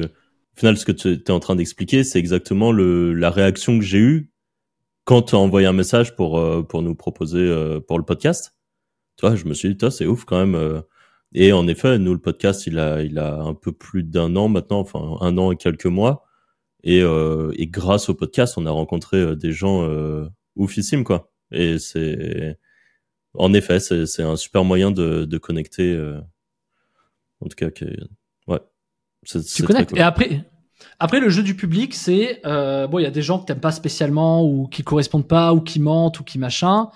Voilà. Après, t'es dans une phase où euh, bon, tu peux pas, euh, tu peux pas dire certaines choses non plus. Et ça, c'est un truc qui m'énerve un peu plus, tu vois, parce que tu respectes les gens. Voilà. Mais bon, il y en a, c'est des tocards, quoi. Tu vois, des mecs. Hmm. Euh, Enfin, tu vois ce que je veux dire. Voilà, je- j'en citerai pas, mais voilà. Et tu sais jamais au premier abord. Voilà. Parce qu'il y a des mecs qui ont beaucoup de thunes qui sont aussi des tocards. Hein. Faut pas l'oublier non plus. Ouais. Euh, surtout, même essentiellement. Mais euh, ouais, voilà. Donc ouais, la rencontre. Et je, suis, je partage à 100%. Est-ce que tu as eu dans, dans, dans ta vie d'entrepreneur des gros moments de down? Parce que c'est pareil, ça c'est des sujets qu'on aime bien aborder avec, euh, avec les Ouais. gens euh, qu'on reçoit parce que l'entrepreneuriat c'est jamais très lisse. Euh, tu as, traversé des, des, des phases très dures euh, dans ton, dans ton Ouais. parcours d'entrepreneur Alors ouais, à beaucoup d'étapes. Donc là, il va falloir que tu précises, c'est-à-dire financière, humaine, euh, sociale. Psychologique, moi je dirais plus. C'est des vraiment dur psychologiquement, c'est-à-dire que ça peut être lié à, à un pro- une problématique financière, à une problématique humaine, mais vraiment tu as traversé un truc qui psychologiquement était dur, où tu avais peut-être une énorme baisse de motivation. Enfin, Alors ouais, alors en effet, alors il y a, y a deux. J'avais pas. Alors excuse-moi, euh, je mélange. Euh, J'allais pas du tout répondre ce que je vais te dire parce que tu as rajouté le euh, baisse de motivation, ce qui est pas la même chose. J'ai eu des gros, donc je vais répondre les deux. Je j'ai eu des gros downs psychologiques qui sont liés au stress, c'est-à-dire quand tu fais du bise, euh, n'importe quel bise tient à pas grand-chose. Et ça c'est normal. Il faut être ok avec ça. Il faut être ok Mm. avec ça. Je vais te donner l'exemple de voyage privé. Voyage privé, tout leur business tient, en tout cas tenait, à trois gars. Et ils en ont des salariés. Mais il y avait trois gars qui tenaient. Ils étaient plus là, la société était morte. Les business, ça marche comme ça. Donc, à partir du moment, ça, c'est une petite réalité. Là, là, paraît simple, dit comme ça. Mais tu vois ce que je veux dire. Ton business, il tient à trois, quatre sites. Il tient à deux machins. Putain, faut faire gaffe. Et il arrive un moment où, Tiens, de toute un mot façon, clé même parfois. un mot clé parfois, voilà. Et donc il y a des fois où ben, ton business, à un moment donné, ben, ton mot clé, il va se faire défoncer quoi. Et ça, ça arrive tôt ou tard. Donc moi dans l'email, bien sûr, les problèmes de délivrabilité, j'avais des mois, je faisais 80 000 balles, et d'un coup tu fais zéro. Et t'as des charges à payer, des salariés qui sont là, qui nourrissent leurs gamins, etc. Donc là, il y a des gros, grosses pressions. Je suis déjà passé à 1000 euros du redressement judiciaire avant de remonter la boîte. Je suis, je suis descendu à moins 29 000 de, euh, de découvert. On avait jusqu'à moins 30 000. Et euh, on a remonté la boîte. Cette boîte, elle est retournée en 2022 en, en redressement, liquidation, machin. Et là, j'ai dit stop, j'ai, on a arrêté la boîte. Ça y est, elle est en liquidation, etc. Enfin, euh, euh, euh, redressement, etc. On n'a pas pu rembourser des crédits de banque, etc. On n'a pas fait beaucoup de choses pour plein de raisons. C'est pas le sujet aujourd'hui parce que je peux en parler une heure. On a essayé d'être le plus clean possible, le plus parfait possible, mais il y a eu des downs financiers liés à des problèmes de. Des fois, t'en as marre, tu veux plus continuer parce que tu vois, 15 ans après, ben t'es toujours soumis à ces trucs-là en fait. Et moi, ce que ça m'a appris, c'est la gestion du stress. C'est en gros, à une époque, j'étais en panique totale. Aujourd'hui, c'est pas grave. Voilà. Hmm. Dans, le genre, dans le genre, c'est pas grave, c'est je pouvais me battre pour sauver la boîte absolument et allez, on y va et machin et tout, mais j'avais autre chose à faire parce que ma- mes priorités n'étaient plus dans une logique. Il y avait plus d'humain, c'était de la technique. Il y avait plus de, tu vois, il y avait plus de. Il manquait la connexion humaine, la rencontre finalement euh, avec l'autre. Et euh, du coup, bah, à quoi bon pour aller faire du chiffre? Moi, je peux faire plein de choses, c'est pas grave. Et donc j'ai coulé une boîte vieille de pff, vieille de 7-8 ans parce que euh, parce que parce que euh, parce que c'était chiant. Et donc les downs que j'ai eu psychologiques dans des redressements judiciaires, ils étaient durs parce que et ça c'est un mec qui me l'avait dit il y a quelques années. Quand tu traverses des redressements judiciaires, tu te prends des torrents de merde. Et c'est vrai. Et je comprenais pas ce que ça voulait dire à l'époque. C'est euh, c'est tout, tous les organismes de tout partout tout le temps. C'est euh, l'organisme des salariés, c'est les- c'est c'est- c'est l'URSSAF, c'est ton RSI, c'est euh, ton supplier, enfin ton ton fournisseur, c'est euh, euh, la banque, c'est ton comptable, c'est plein plein plein de trucs. Et du coup, c'est horrible. Hein D'ailleurs, c'est un vrai système qui va pas. C'est qu'en fait, tu passes ton temps à gérer des merdes, alors que tu devrais passer ton temps à réparer dans la théorie. Et en fait, tu, Hmm. ça, ça marche pas. La réalité, c'est qu'on aurait pu remonter la boîte, mais la banque nous a fait une quenelle. Je, vous le dis sincèrement. On aurait pu les poursuivre. C'était la BNP Paribas. Euh, Il y a eu un gros conflit d'intérêts parce que le mec voulait qu'en fait, en fait, j'avais de l'argent chez eux, il voulait que je fasse un apport en compte courant. Et euh, ils m'ont mis des ultimatums. Et à la fin, j'ai pas cédé à l'ultimatum. Et, euh, et du coup, j'ai dit, tant pis, on coule la boîte. Et au moment où on a enclenché les démarches, je dis, non, mais c'est bon! On peut, euh, machin et tout. On a dit, bah, c'est trop tard. Voilà. Donc la, la banque a joué un jeu de dupe et elle nous a nous a nous a baisé euh, clairement. Mais c'est pas grave, c'est ok, tant mieux. Franchement, tant mieux. Euh, chouette expérience. Et donc ça c'est pour les downs psychologiques. Je suis un peu passé outre, mais c'est de dire t'as des t'as des fluctuations qui font que t'apprends à gérer ton stress en fait. Mhm. Et je pense pas que la fluctuation de ton stress crée de- du résultat. Je pense que plus t'es un taré, plus t'as peur, plus t'es dans un sentiment d'insécurité, plus tu vas bosser et plus tu vas faire du pognon. Et donc j'arrive à la deuxième phase qui est de dire, quand t'as trop de pognon, du coup, qu'est-ce qui se passe? Et c'est ça le sujet. C'est la phase numéro 2, c'est des traversées du désert, des baisses de motivation. Tu vois très très vite dans les comportements euh, humains, des mecs qui ont la dalle, qui sont agressifs, qui vont et tout, c'est des mecs qui ont besoin d'aller faire du fric. Quand t'entends plus parler de ces mecs-là, qu'ils arrêtent les formations, qu'ils font plus de machin, qui sont cool, tu vas comprendre. Hein c'est qu'ils ont pris un peu de pognon. Donc en gros, pourquoi? Parce que quand t'as du pognon, t'as une quête de sens. C'est ok, bon j'ai du pognon, c'est bien, mais t'as toujours la grille de, dire oh, putain, je veux bâtir quelque chose, je veux machin. Combien de gens, une fois qu'ils ont fait un peu du pognon bizarrement, ils disent allez maintenant je vais bâtir. C'est complètement con. Je trouve que c'est un raisonnement complètement débile. Parce que, alors c'est bien de l'avoir, mais en fait c'est t'aurais dû l'avoir avant ce raisonnement. Parce qu'aujourd'hui t'aurais pas tous ces downs, t'aurais pas tes machins, t'aurais pas tes trucs. Et donc pour ça il y a un palier. Le palier se situe entre 1 et 5 millions de, de patrimoine. En gros, quand tu te retrouves, ça dépend les gens. Ça peut être à 1, allez, j'ai fait mon premier million, je sais pas quoi, de patrimoine. Euh, ça peut être à 5. Le down, il est entre 1 et 5. Ça dépend les gens. Ça, je l'ai vu chez beaucoup d'entrepreneurs. Où là, t'as, en fait, t'as, t'as un down. Parce que tu dis, putain, je vais, je vais passer quoi? 10, 15, 20 ans encore à gérer les mêmes merdes? Ouais, non, mais tu places un CEO, tu fais machin. Ouais, mais j'ai, pas envie. Et en fait, t'as une quête existentielle, t'as une quête de sens sur, putain, qu'est-ce que je vais faire? Et là, tous les mecs qui vont me regarder, qui ont, qui ont fait beaucoup de pognon, ils vont comprendre ça. C'est que quand t'as ce down-là, t'as une période, elle dure entre 6 mois et un an, un an et demi max où tu te dis ok qu'est-ce que je fais? Vers quoi je me ressente? Qu'est-ce que j'ai envie de faire vraiment? Tu vois? Et t'as un combat en toi qui est est-ce que je me casse les couilles à rebâtir pour faire du fric? Ou est-ce que justement je prends le temps de faire les choses je bâtis j'ai un peu plus le temps je suis un peu plus arrivé je suis un peu plus cool. Mais pendant ce temps là t'es dans une transition où ben, en fait ça t'empêche pas d'avoir des problèmes sur ce que t'as bâti qui t'a fait faire du pognon. Donc t'es Mm. confronté à une forme d'imposteur que t'as comme quand t'es ado tu sais euh, est-ce que je mets un masque euh, socialement avec les gens appartenance à un groupe tout ça. Bah, tu es face à toi-même en tant qu'imposteur et tu te dis euh, qu'est-ce que je veux vraiment? Voilà. et donc à partir de ce moment-là ben euh, là là tout le monde va se dessiner différemment. T'en as ils cèdent pas. Ils ont toujours la grille ils veulent du toujours plus toujours plus toujours plus. Hmm. bon eux euh, ils sont condamnés à, à être malheureux c'est très cynique c'est très triste euh, c'est terrible. Et ils seront pas heureux. D'ailleurs la plupart de ces mecs-là n'ont pas de gamin toi en passant. Euh, parce que pourquoi faire? Ça va être une charge d'avoir un gamin. Et attention tous les mecs pensent ça au départ et c'est normal hein, moi le premier. Mais euh, je, casse le tabou. Je veux dire tous les mecs se sont dit putain si j'ai un gamin ça va être chiant quand même hein. mais euh, sur le principe c'est quand même une notion humaine fondamentale. Tu verras que la plupart des mecs qui ont la grille et qui lâchent pas ce truc là et tout ils ont pas de gamin. Parce qu'ils en veulent toujours plus toujours plus toujours plus. Et c'est très triste je juge pas mais je, moi je trouve ça triste c'est que je sais par les étapes psychologiques que ça met Voilà. Après, après, tu te transformes dans les trucs. T'as le temps hein, de faire tes routines matinales, euh, d'aller pisser dans un dans un dans, un bouquet de fleurs, euh, d'aller je sais pas te piquer avec des trucs. Non mais t'as le temps hein, de faire ta méditation, ton machin, ton truc, ta connerie. Mais bon, si c'est ça pour toi vivre, moi je suis ok. Euh, c'est ton choix. Euh, moi, je préfère faire un Uno avec mon gamin, quoi. Voilà. Et je trouve, il y, y en a pas un qui vaut l'autre. C'est juste que je regretterais. C'est sûr, je peux pas me regretter de m'être piqué. Je regretterais de pas avoir fait de gamin. Ça, ça c'est certain. Donc, du coup, voilà. Et, donc j'arrive là-dessus, c'est que qu'est-ce que tu veux donner, qu'est-ce que tu veux transmettre? Moi, je fais pas tout ça pour expliquer à 10 clampins sur Internet euh, comment faire du pognon. Il y a une transmission intrinsèque à ma gamine, etc. J'espère que ma gamine s'en sortira, sera libre, parce que le fond de tout ça, c'est la liberté. C'est le fait de pas céder à toutes les conneries environnantes euh, qu'on peut imaginer qui vont arriver d'ici 2030, etc. Mais c'est de dire, ok, je veux donner un maximum d'assets et de liberté à mes gamins. J'essaie de créer du contenu qui permettrait de répondre à ça. Donc forcément, ça résonne envers des gens. Ça résonnera pas aux mecs de 20 ans qui veulent gagner un million avec le Bitcoin, c'est certain. Mais euh, sur le principe, donner du contenu qui correspond à ça, bah, c'est ça finalement euh, le vrai sujet. Parce que demain, euh, tu rencontres des gens passionnants euh, si tant est que tu fais du contenu passionnant. Mais t'es pas obligé de faire du contenu. Attention, je, je veux juste dire, tu véhicules ta parole, tu communiques ta parole pour rencontrer des gens, etc. Et donc cette, ce, ce, ce trou là du désert, là, cette traversée du désert, euh, elle peut mettre du temps à se résorber et tu verras que très vite quand quelqu'un a du pognon, d'un coup il s'arrête de faire des trucs, d'un coup il s'arrête de faire machin, etc. Et la vraie question c'est qu'est-ce qui sort de ça? Il va sortir quoi de ça? Et tu vas voir que beaucoup sortent pas grand-chose en fait.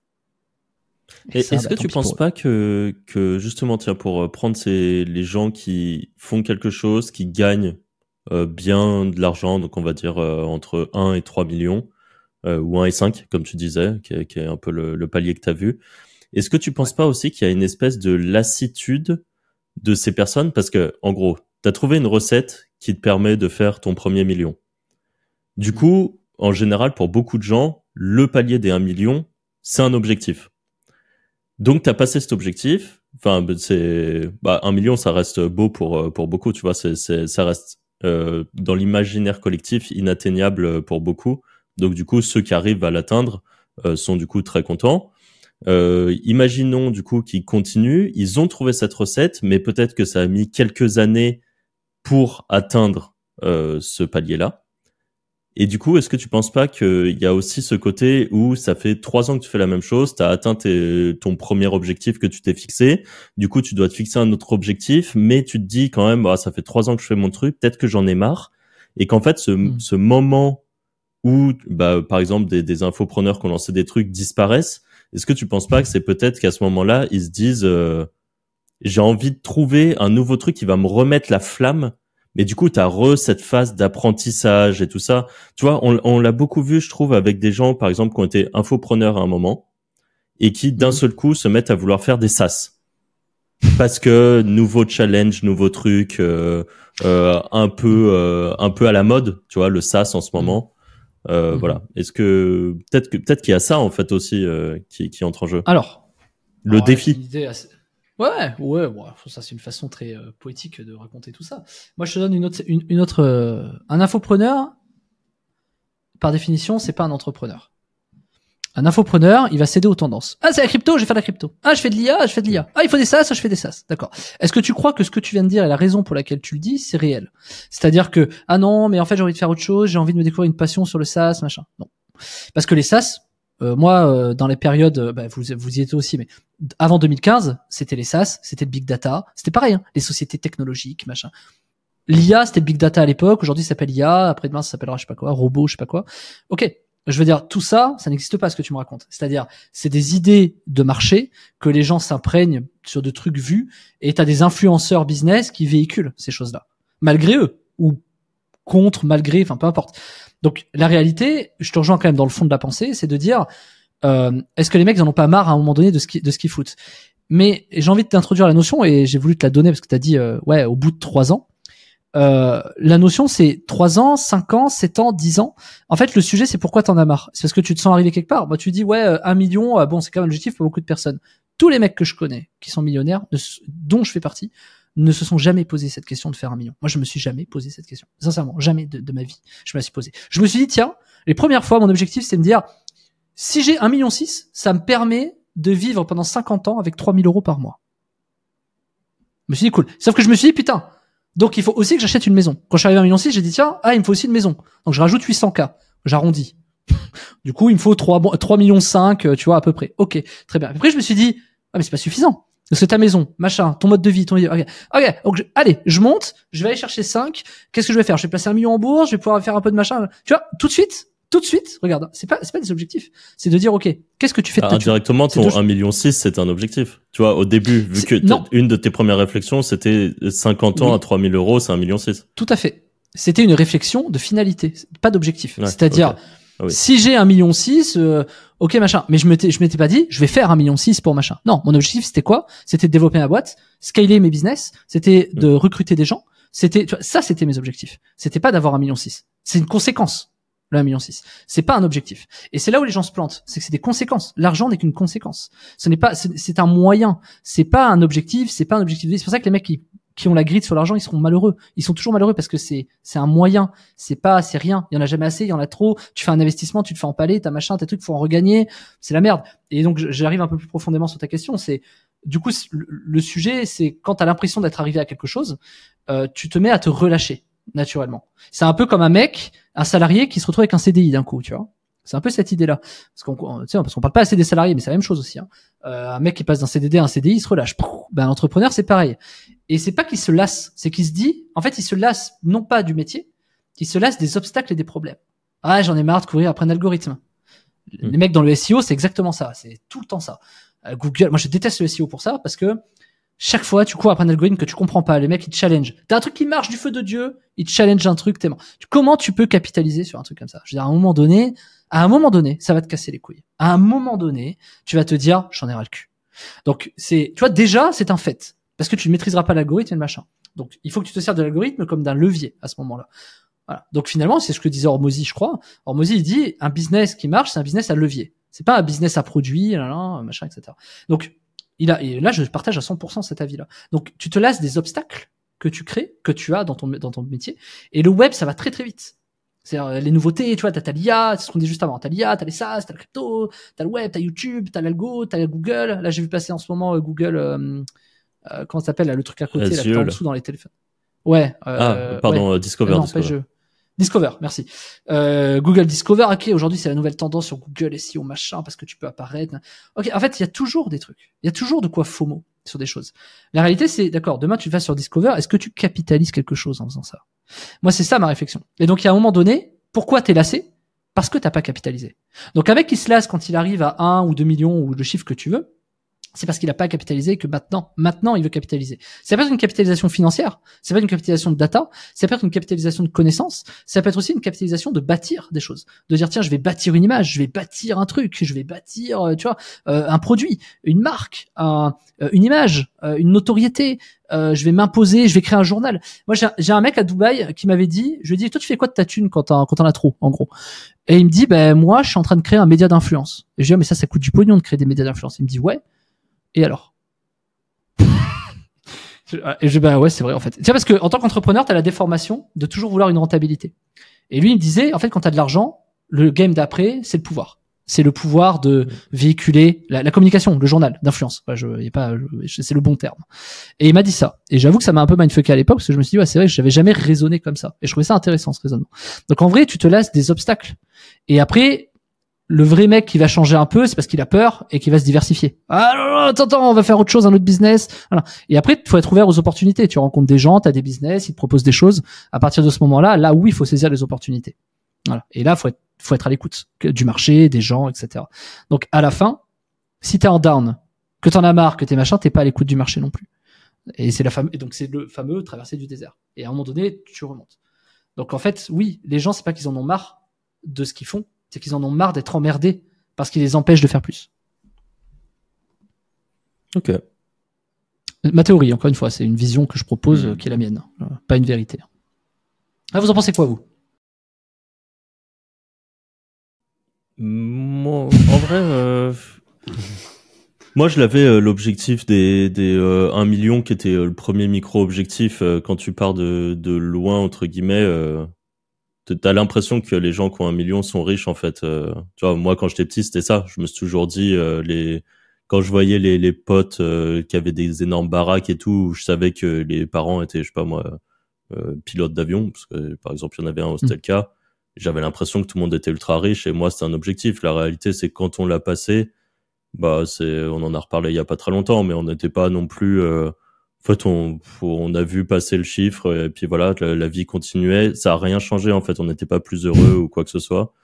Et juste, bah, on est passé aux étapes d'après. Euh, mais je pense quand même que tu as quand même un moment cette lassitude. Mais c'est exact, enfin c'est plus ou moins ce que tu disais. Hein, c'est euh, un, un, truc où tu as envie de te recentrer un peu sur euh, sur d'autres objectifs, essayer de te dire.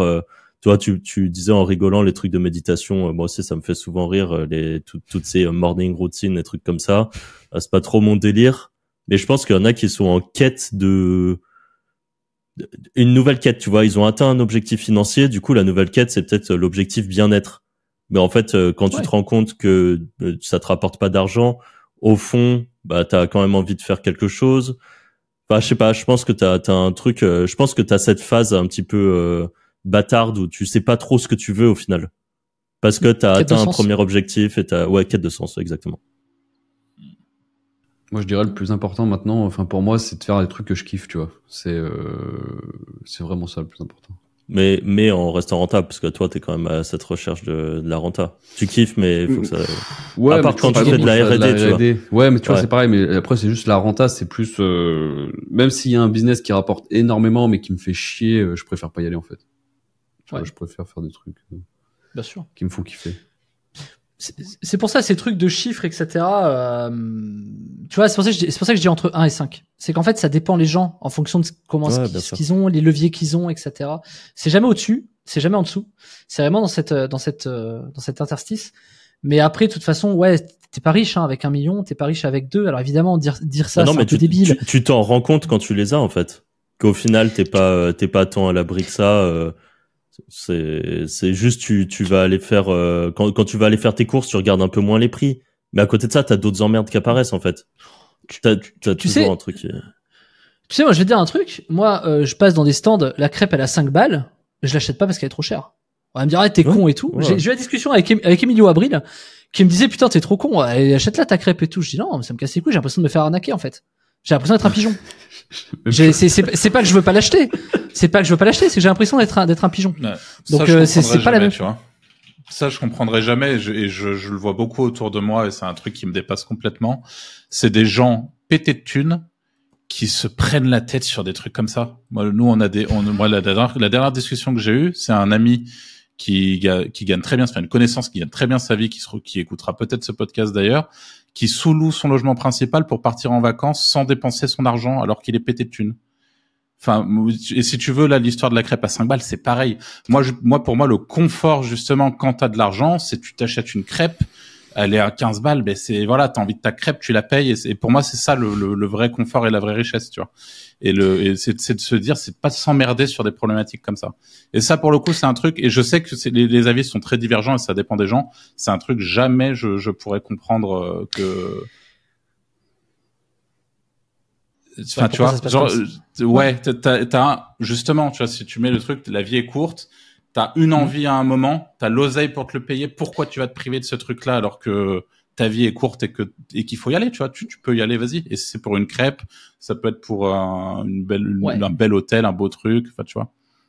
Ouais, mais regarde, je, je, je vais donner un exemple différent. En fait, c'est que euh, il, il, manque, en fait, euh, c'est que c'est pas aussi simple ou vulgarisant que ça. C'est que ma fille me l'aurait demandé parce qu'elle avait vraiment envie d'une crêpe, je l'aurais payé.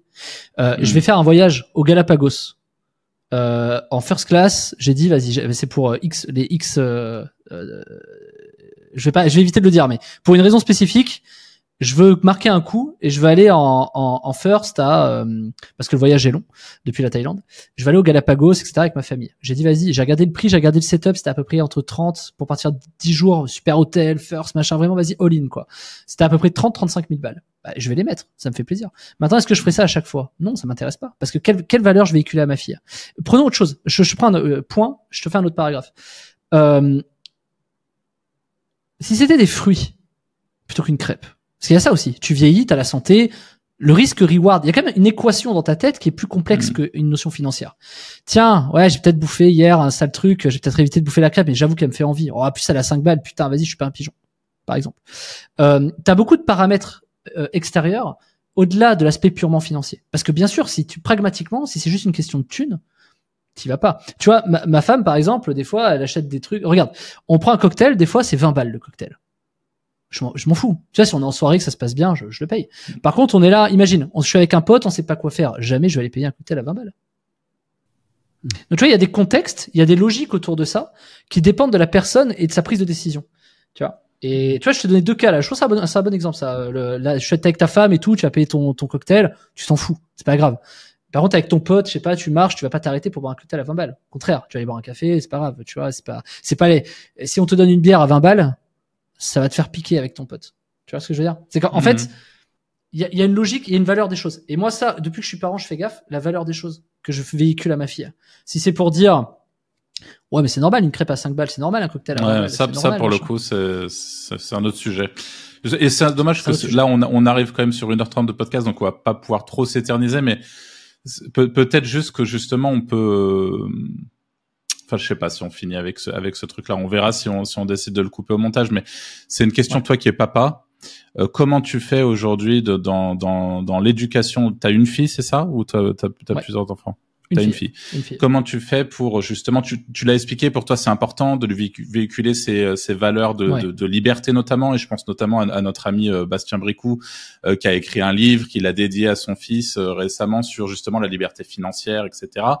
Euh, comment tu fais toi aujourd'hui pour, euh, en ayant de l'argent, euh, conserver, parce que ça c'est une vraie problématique et nous on n'a pas d'enfants, mais euh, tu vois c'est un- c'est une question qu'on qu'on se pose pour justement euh, euh, et- à transmettre la valeur de l'argent à tes enfants euh, sans pour autant tu vois que tout leur leur tombe tout cuit dans le bec parce qu'il faut que plus tard ils soient capables tu enfin tu vois toute cette notion là comment euh, je sais pas si vous voulez un peu améliorer cette question qui est sans doute pas très claire et précise les gars Non, mais Bon, je pense, euh, enfin, j'ai compris les grandes lignes, moi. du Ok. coup Cyril Alors, euh, alors euh, j'ai la chance d'avoir une femme extraordinaire qui, avec qui je suis très aligné sur euh, l'éducation. Euh, J'instaure, j'ai le rôle du papa, donc j'ai le rôle un peu plus de l'autorité, etc. Ma femme, elle travaille pas, en tout cas, travaille plus, et euh, c'est elle qui s'occupe. Euh, voilà, donc il y, a des, il y a des trucs à respecter, genre par exemple, ma gamine, elle aime bien bosser. Elle aime bien, par exemple, tu vois, écrire des lettres, enfin, euh, écrire ses sondages, compter, on lui dit apprendre les additions, les multiplications, etc. Elle aime bien faire des exercices. Tu vois, pour elle, son kiff, c'est faire les cahiers de vacances. Tu vois, c'est tout con. Et, euh, et du coup, bah, elle aime bien ça, etc. Très bien. Donc, comment est-ce qu'on s'entend sur l'éducation? Moi, ce que je fais, comment est-ce que je priorise les logiques éducationnelles? C'est, je, je, lui donne des clés, par exemple, dans la négo. Tu vois, par exemple, je lui dis, euh, ok, euh, euh, non, je veux pas de ma soupe, d'accord, très bien. du coup, tu fais comment pour pas manger ta soupe? Parce que là, moi, je vais te dire que tu vas la manger, d'accord? Donc, qu'est-ce que tu as comme solution pour éviter de la manger? Et je la fais réfléchir comme ça, tu vois. Je lui donne des clés d'alternatives. C'est-à-dire, en gros, moi, je fais en sorte de lui donner beaucoup de choses alternatives. On joue au Uno, j'essaie de tricher constamment. Pourquoi? Parce que je lui apprends que dans la vie, il y a des gens qui trichent. Et papa, c'est un gros tricheur aux cartes. Donc, comment tu vas faire pour battre ton père qui triche? Tu vois, et c'est un peu cette idée-là. C'est, j'essaie d'être dans la, dans une sorte de combat qui est pas trop euh, négatif, au contraire, euh, qui est dans le, euh, euh, tiens, ouvre- ouvre-toi l'esprit. Ce que tu crois savoir, non, non, ah non, mais moi je veux pas que tu triches. Il y en a qui le font, même si, je- d'accord, je triche pas, je triche pas. Tu vois, c'est un peu comprendre les logiques, comment fonctionne le monde, etc. Et ça, c'est des trucs auxquels moi je mets un, un, un, un pied, euh, je sais pas comment on dit, euh, je mets vraiment, je fais en sorte euh, c'est important ouais. C'est important. Et euh, mais je te donne ça. Après, ça fait un peu taré dit comme ça, mais parce qu'évidemment que c'est plus fluide que ce que je laisse transparaître. Je veux dire, c'est dans une fluidité normale. Mais euh, voilà. Après, on lui apprend les bonnes choses. Elle pose des questions incroyables. Tu vois, la dernière fois, elle me disait, ouais, moi plus tard, je vais travailler dans un zoo. Ok. Et tu vois, c'est là où l'éducation fait toute la différence, euh, à mon sens. Euh, D'accord. Donc du coup, même les animaux que t'aimes pas, même les animaux que j'aime pas. Et du coup, c'est ça qui est intéressant, c'est ok, qu'est-ce, d'accord. Et tu vas faire quoi? Même les poissons, comment tu mets de l'eau euh, pour les poissons? Ah oui, les poissons, c'est qu'il faut un lac et tout. Ok, tu fais comment pour amener de l'eau, tu vois? Et j'aime bien expliquer, tu vois. Non, non, non. Et c'est elle qui me dit, ben on prend les, tu sais les, euh, sais plus comment t'appelles ça, les, les bonbonnes d'eau là, tu sais, on a des, des gros trucs d'eau là. De, de ça. Elle dit, ben on prend ça et on remplit, on fait un lac quoi, tu vois. C'est elle qui me dit ça. et je lui dis ouais, mais il va y en avoir beaucoup, beaucoup. Elle me dit ouais et tout. Elle me dit mais euh, après euh, quand ils sont vides, on peut les remplir avec la pluie. Tu vois. Et, et tu vois, elle a, elle a même pas 5 ans et je trouve que tu vois déjà ça fonctionne quoi. Tu vois, c'est-à-dire ok, elle a une Mm. logique de, Ouais. je peux, pour moi c'est il y a une forme de scalabilité, elle comprend comment ça fonctionne, elle respecte, elle machin, etc. Et, Mm. euh, et c'est ce qui fait que ça cogite, quoi. Voilà. Et, et c'est ça que je trouve intéressant. Donc moi, dans le rôle de l'éducation, il est là-dedans. Voilà. Je, je- Ok. en tout cas, sur ta question, c'était ça, je crois. Ouais. Et elle, elle va en, euh, du coup en école internationale? Bien sûr. En Thaïlande ouais. Full anglais, euh, full anglais, école internationale, Cambridge Education. Et euh, elle parle très bien anglais. Alors, ce qui est marrant, et ça, c'est tous les parents d'expats. Euh, elle ne veut jamais parler anglais à la maison. Elle ne veut pas. Je, je, je n'entends pas ma fille parler anglais. Euh, la dernière fois, je l'ai amenée euh, au mall pour euh, pour un truc, pour un cadeau, machin, tout ça. Et euh, on a croisé euh, sa, sa directrice d'école et tout. Et elles ont discuté ensemble, tu vois. Et euh, ça, ça me fait marrer. en quoi. anglais. en anglais. Bah ouais. Et tu sais, c'est là où j'entends ma fille parler. Ou alors, elle switch naturellement euh, quand euh, mes potes ou des copines de potes ou des machins, tu vois, ils sont en anglais ou quoi que ce soit. Bah, d'un coup, elle switch et naturellement, tu vois, en anglais. Euh, Hmm. Voilà. Ça, c'est assez rigolo à voir. Bon. Voilà. Et Eh ben écoute, attends, je vais rajouter un petit truc par rapport à vas-y, rajoute, pas de souci. Je, ter- je termine là-dessus. Euh, j'ai une data très importante pour allier le business et mes gamins. Et tu vas voir que celle-là, elle, elle me mindfuck à chaque fois parce que j'ai pas une réponse parfaite à ça. Chaque moment que je passe dans le biz, s'il y a ma gamine à la maison, ça veut dire que je mets un prix sur sa tête. C'est-à-dire que si je bosse et que je passe pas du temps avec elle, c'est pour combien? C'est ça la vraie question. Il y en a pas d'autres. Il y en a pas d'autres. Donc, évidemment, je me mindfuck pas en mode, voilà, aujourd'hui ça va du temps. C'est pas ça. C'est dans le sens, tu fais pas les choses de la même façon où tu te donnes plus le temps, ou tu t'octroies plus de temps pour profiter euh, des gens que t'aimes. Euh, parce que bah, c'est pas grave. Euh, un million hier, un million demain, 300 000 demain ou pas. Je veux dire, en vrai, euh, le moment avec ta gamine, cette discussion que je t'ai donnée là sur le zoo, je l'aurais pas eu si j'étais au taf. Et ça, ça a plus de valeur que, que n'importe quoi. Donc évidemment que ça, il y a que quand t'es parent que tu peux vraiment comprendre une forme d'importance capitale à ce que finalement tout le reste, on s'en fout. La diversification, les placements. Par contre, la transmission, je suis d'accord avec toi, et c'était aussi euh, le fond de ta question. Euh, comment tu transmets aussi un peu une forme de patrimoine, etc. et. Je, je sais pas, j'ai pas de réponse. Il y a deux écoles. Il y a, euh, faut donner quand même l'argent, tu fais pas ça pour rien. Et il y a le, bah non, euh, il ou elle aura rien. Moi, je pense que comme d'hab, les extrêmes sont jamais bons. Faut toujours avoir une forme de parcimonie entre les choses. Je pense que lui donner les clés. Euh, j'ai un ami qui s'appelle Christophe Sangoire, qui est euh, Trend France sur Twitter. Je sais pas si vous voyez qui c'est, euh, qui m'a dit un jour euh, cette phrase avec son gamin. Il m'a dit moi j'ai donné de l'argent sur un compte de trading à mon gamin. Euh, Enfin, je vais donner pardon de l'argent à mon euh, au compte de trading de mon gamin pour qu'il s'entraîne. Et tu vois là, c'est vrai que c'est bien lui donner 10, 15 000 balles. Tu vois, c'est bien ça. Euh, même dans le business, vas-y, papa, il va te faire ta pub. Tu vois, ok, c'est cool. Ça, c'est une vraie aide. Euh, Mm. Mais fondamentalement, tu peux prendre une agence, tu peux machin, tu peux truc, tu vois. Enfin, en vrai, il euh, y a pas, y a pas besoin d'un million pour ça. Donc, les vrais atouts, c'est cela. Ce que tu vas te donner, ce que tu vas faire, pourquoi tu le fais. C'est pas le zéro sur ton compte en banque. hein. D'ailleurs, euh, c'est un, un vrai stress. Hein. Euh, gérer ton argent, pas le perdre. Parce que moi, je me suis fait empaler en crypto de 600 000 balles. Je me suis dit, le premier truc que je me suis dit, j'ai fait le deuil en 24 heures. hein. Le premier truc que je me suis dit, c'est putain, ça a été X temps pas passé avec ma fille que j'ai perdu. Premier truc. Hein. J'étais avec ma femme, je dis putain, t'imagines? Le temps, le temps que j'ai pas passé avec ma gamine, je viens de le perdre là. Ouais.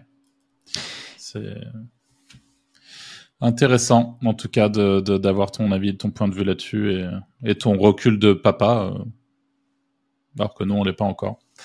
Mais, euh, Je euh, je pense qu'on on, on arrive à la fin de, de ce podcast, donc encore une fois, un grand merci à toi pour ton temps, Cyril, en espérant qu'on n'ait pas de soucis techniques supplémentaires, parce que ça, pour tous ceux qui nous écoutent, ça a, comme, ça a été le- la première fois, il y a eu pas mal de, de problèmes techniques pendant ce, ce record mais on va, on va, on va tenter de faire avec. Et puis merci aussi à tous ceux qui, euh, qui ont écouté le, le podcast. Merci à vous tous. N'hésitez pas euh, de mettre un petit like, un petit commentaire, de vous abonner à la chaîne YouTube et de poser les petites étoiles aussi sur les plateformes d'écoute si vous nous écoutez sur Spotify, euh, Apple Podcast ou sur une autre plateforme d'écoute. Et puis euh, on se dit tout simplement à la semaine prochaine pour un prochain épisode. Salut Ciao, Salut. ciao. Merci les gars.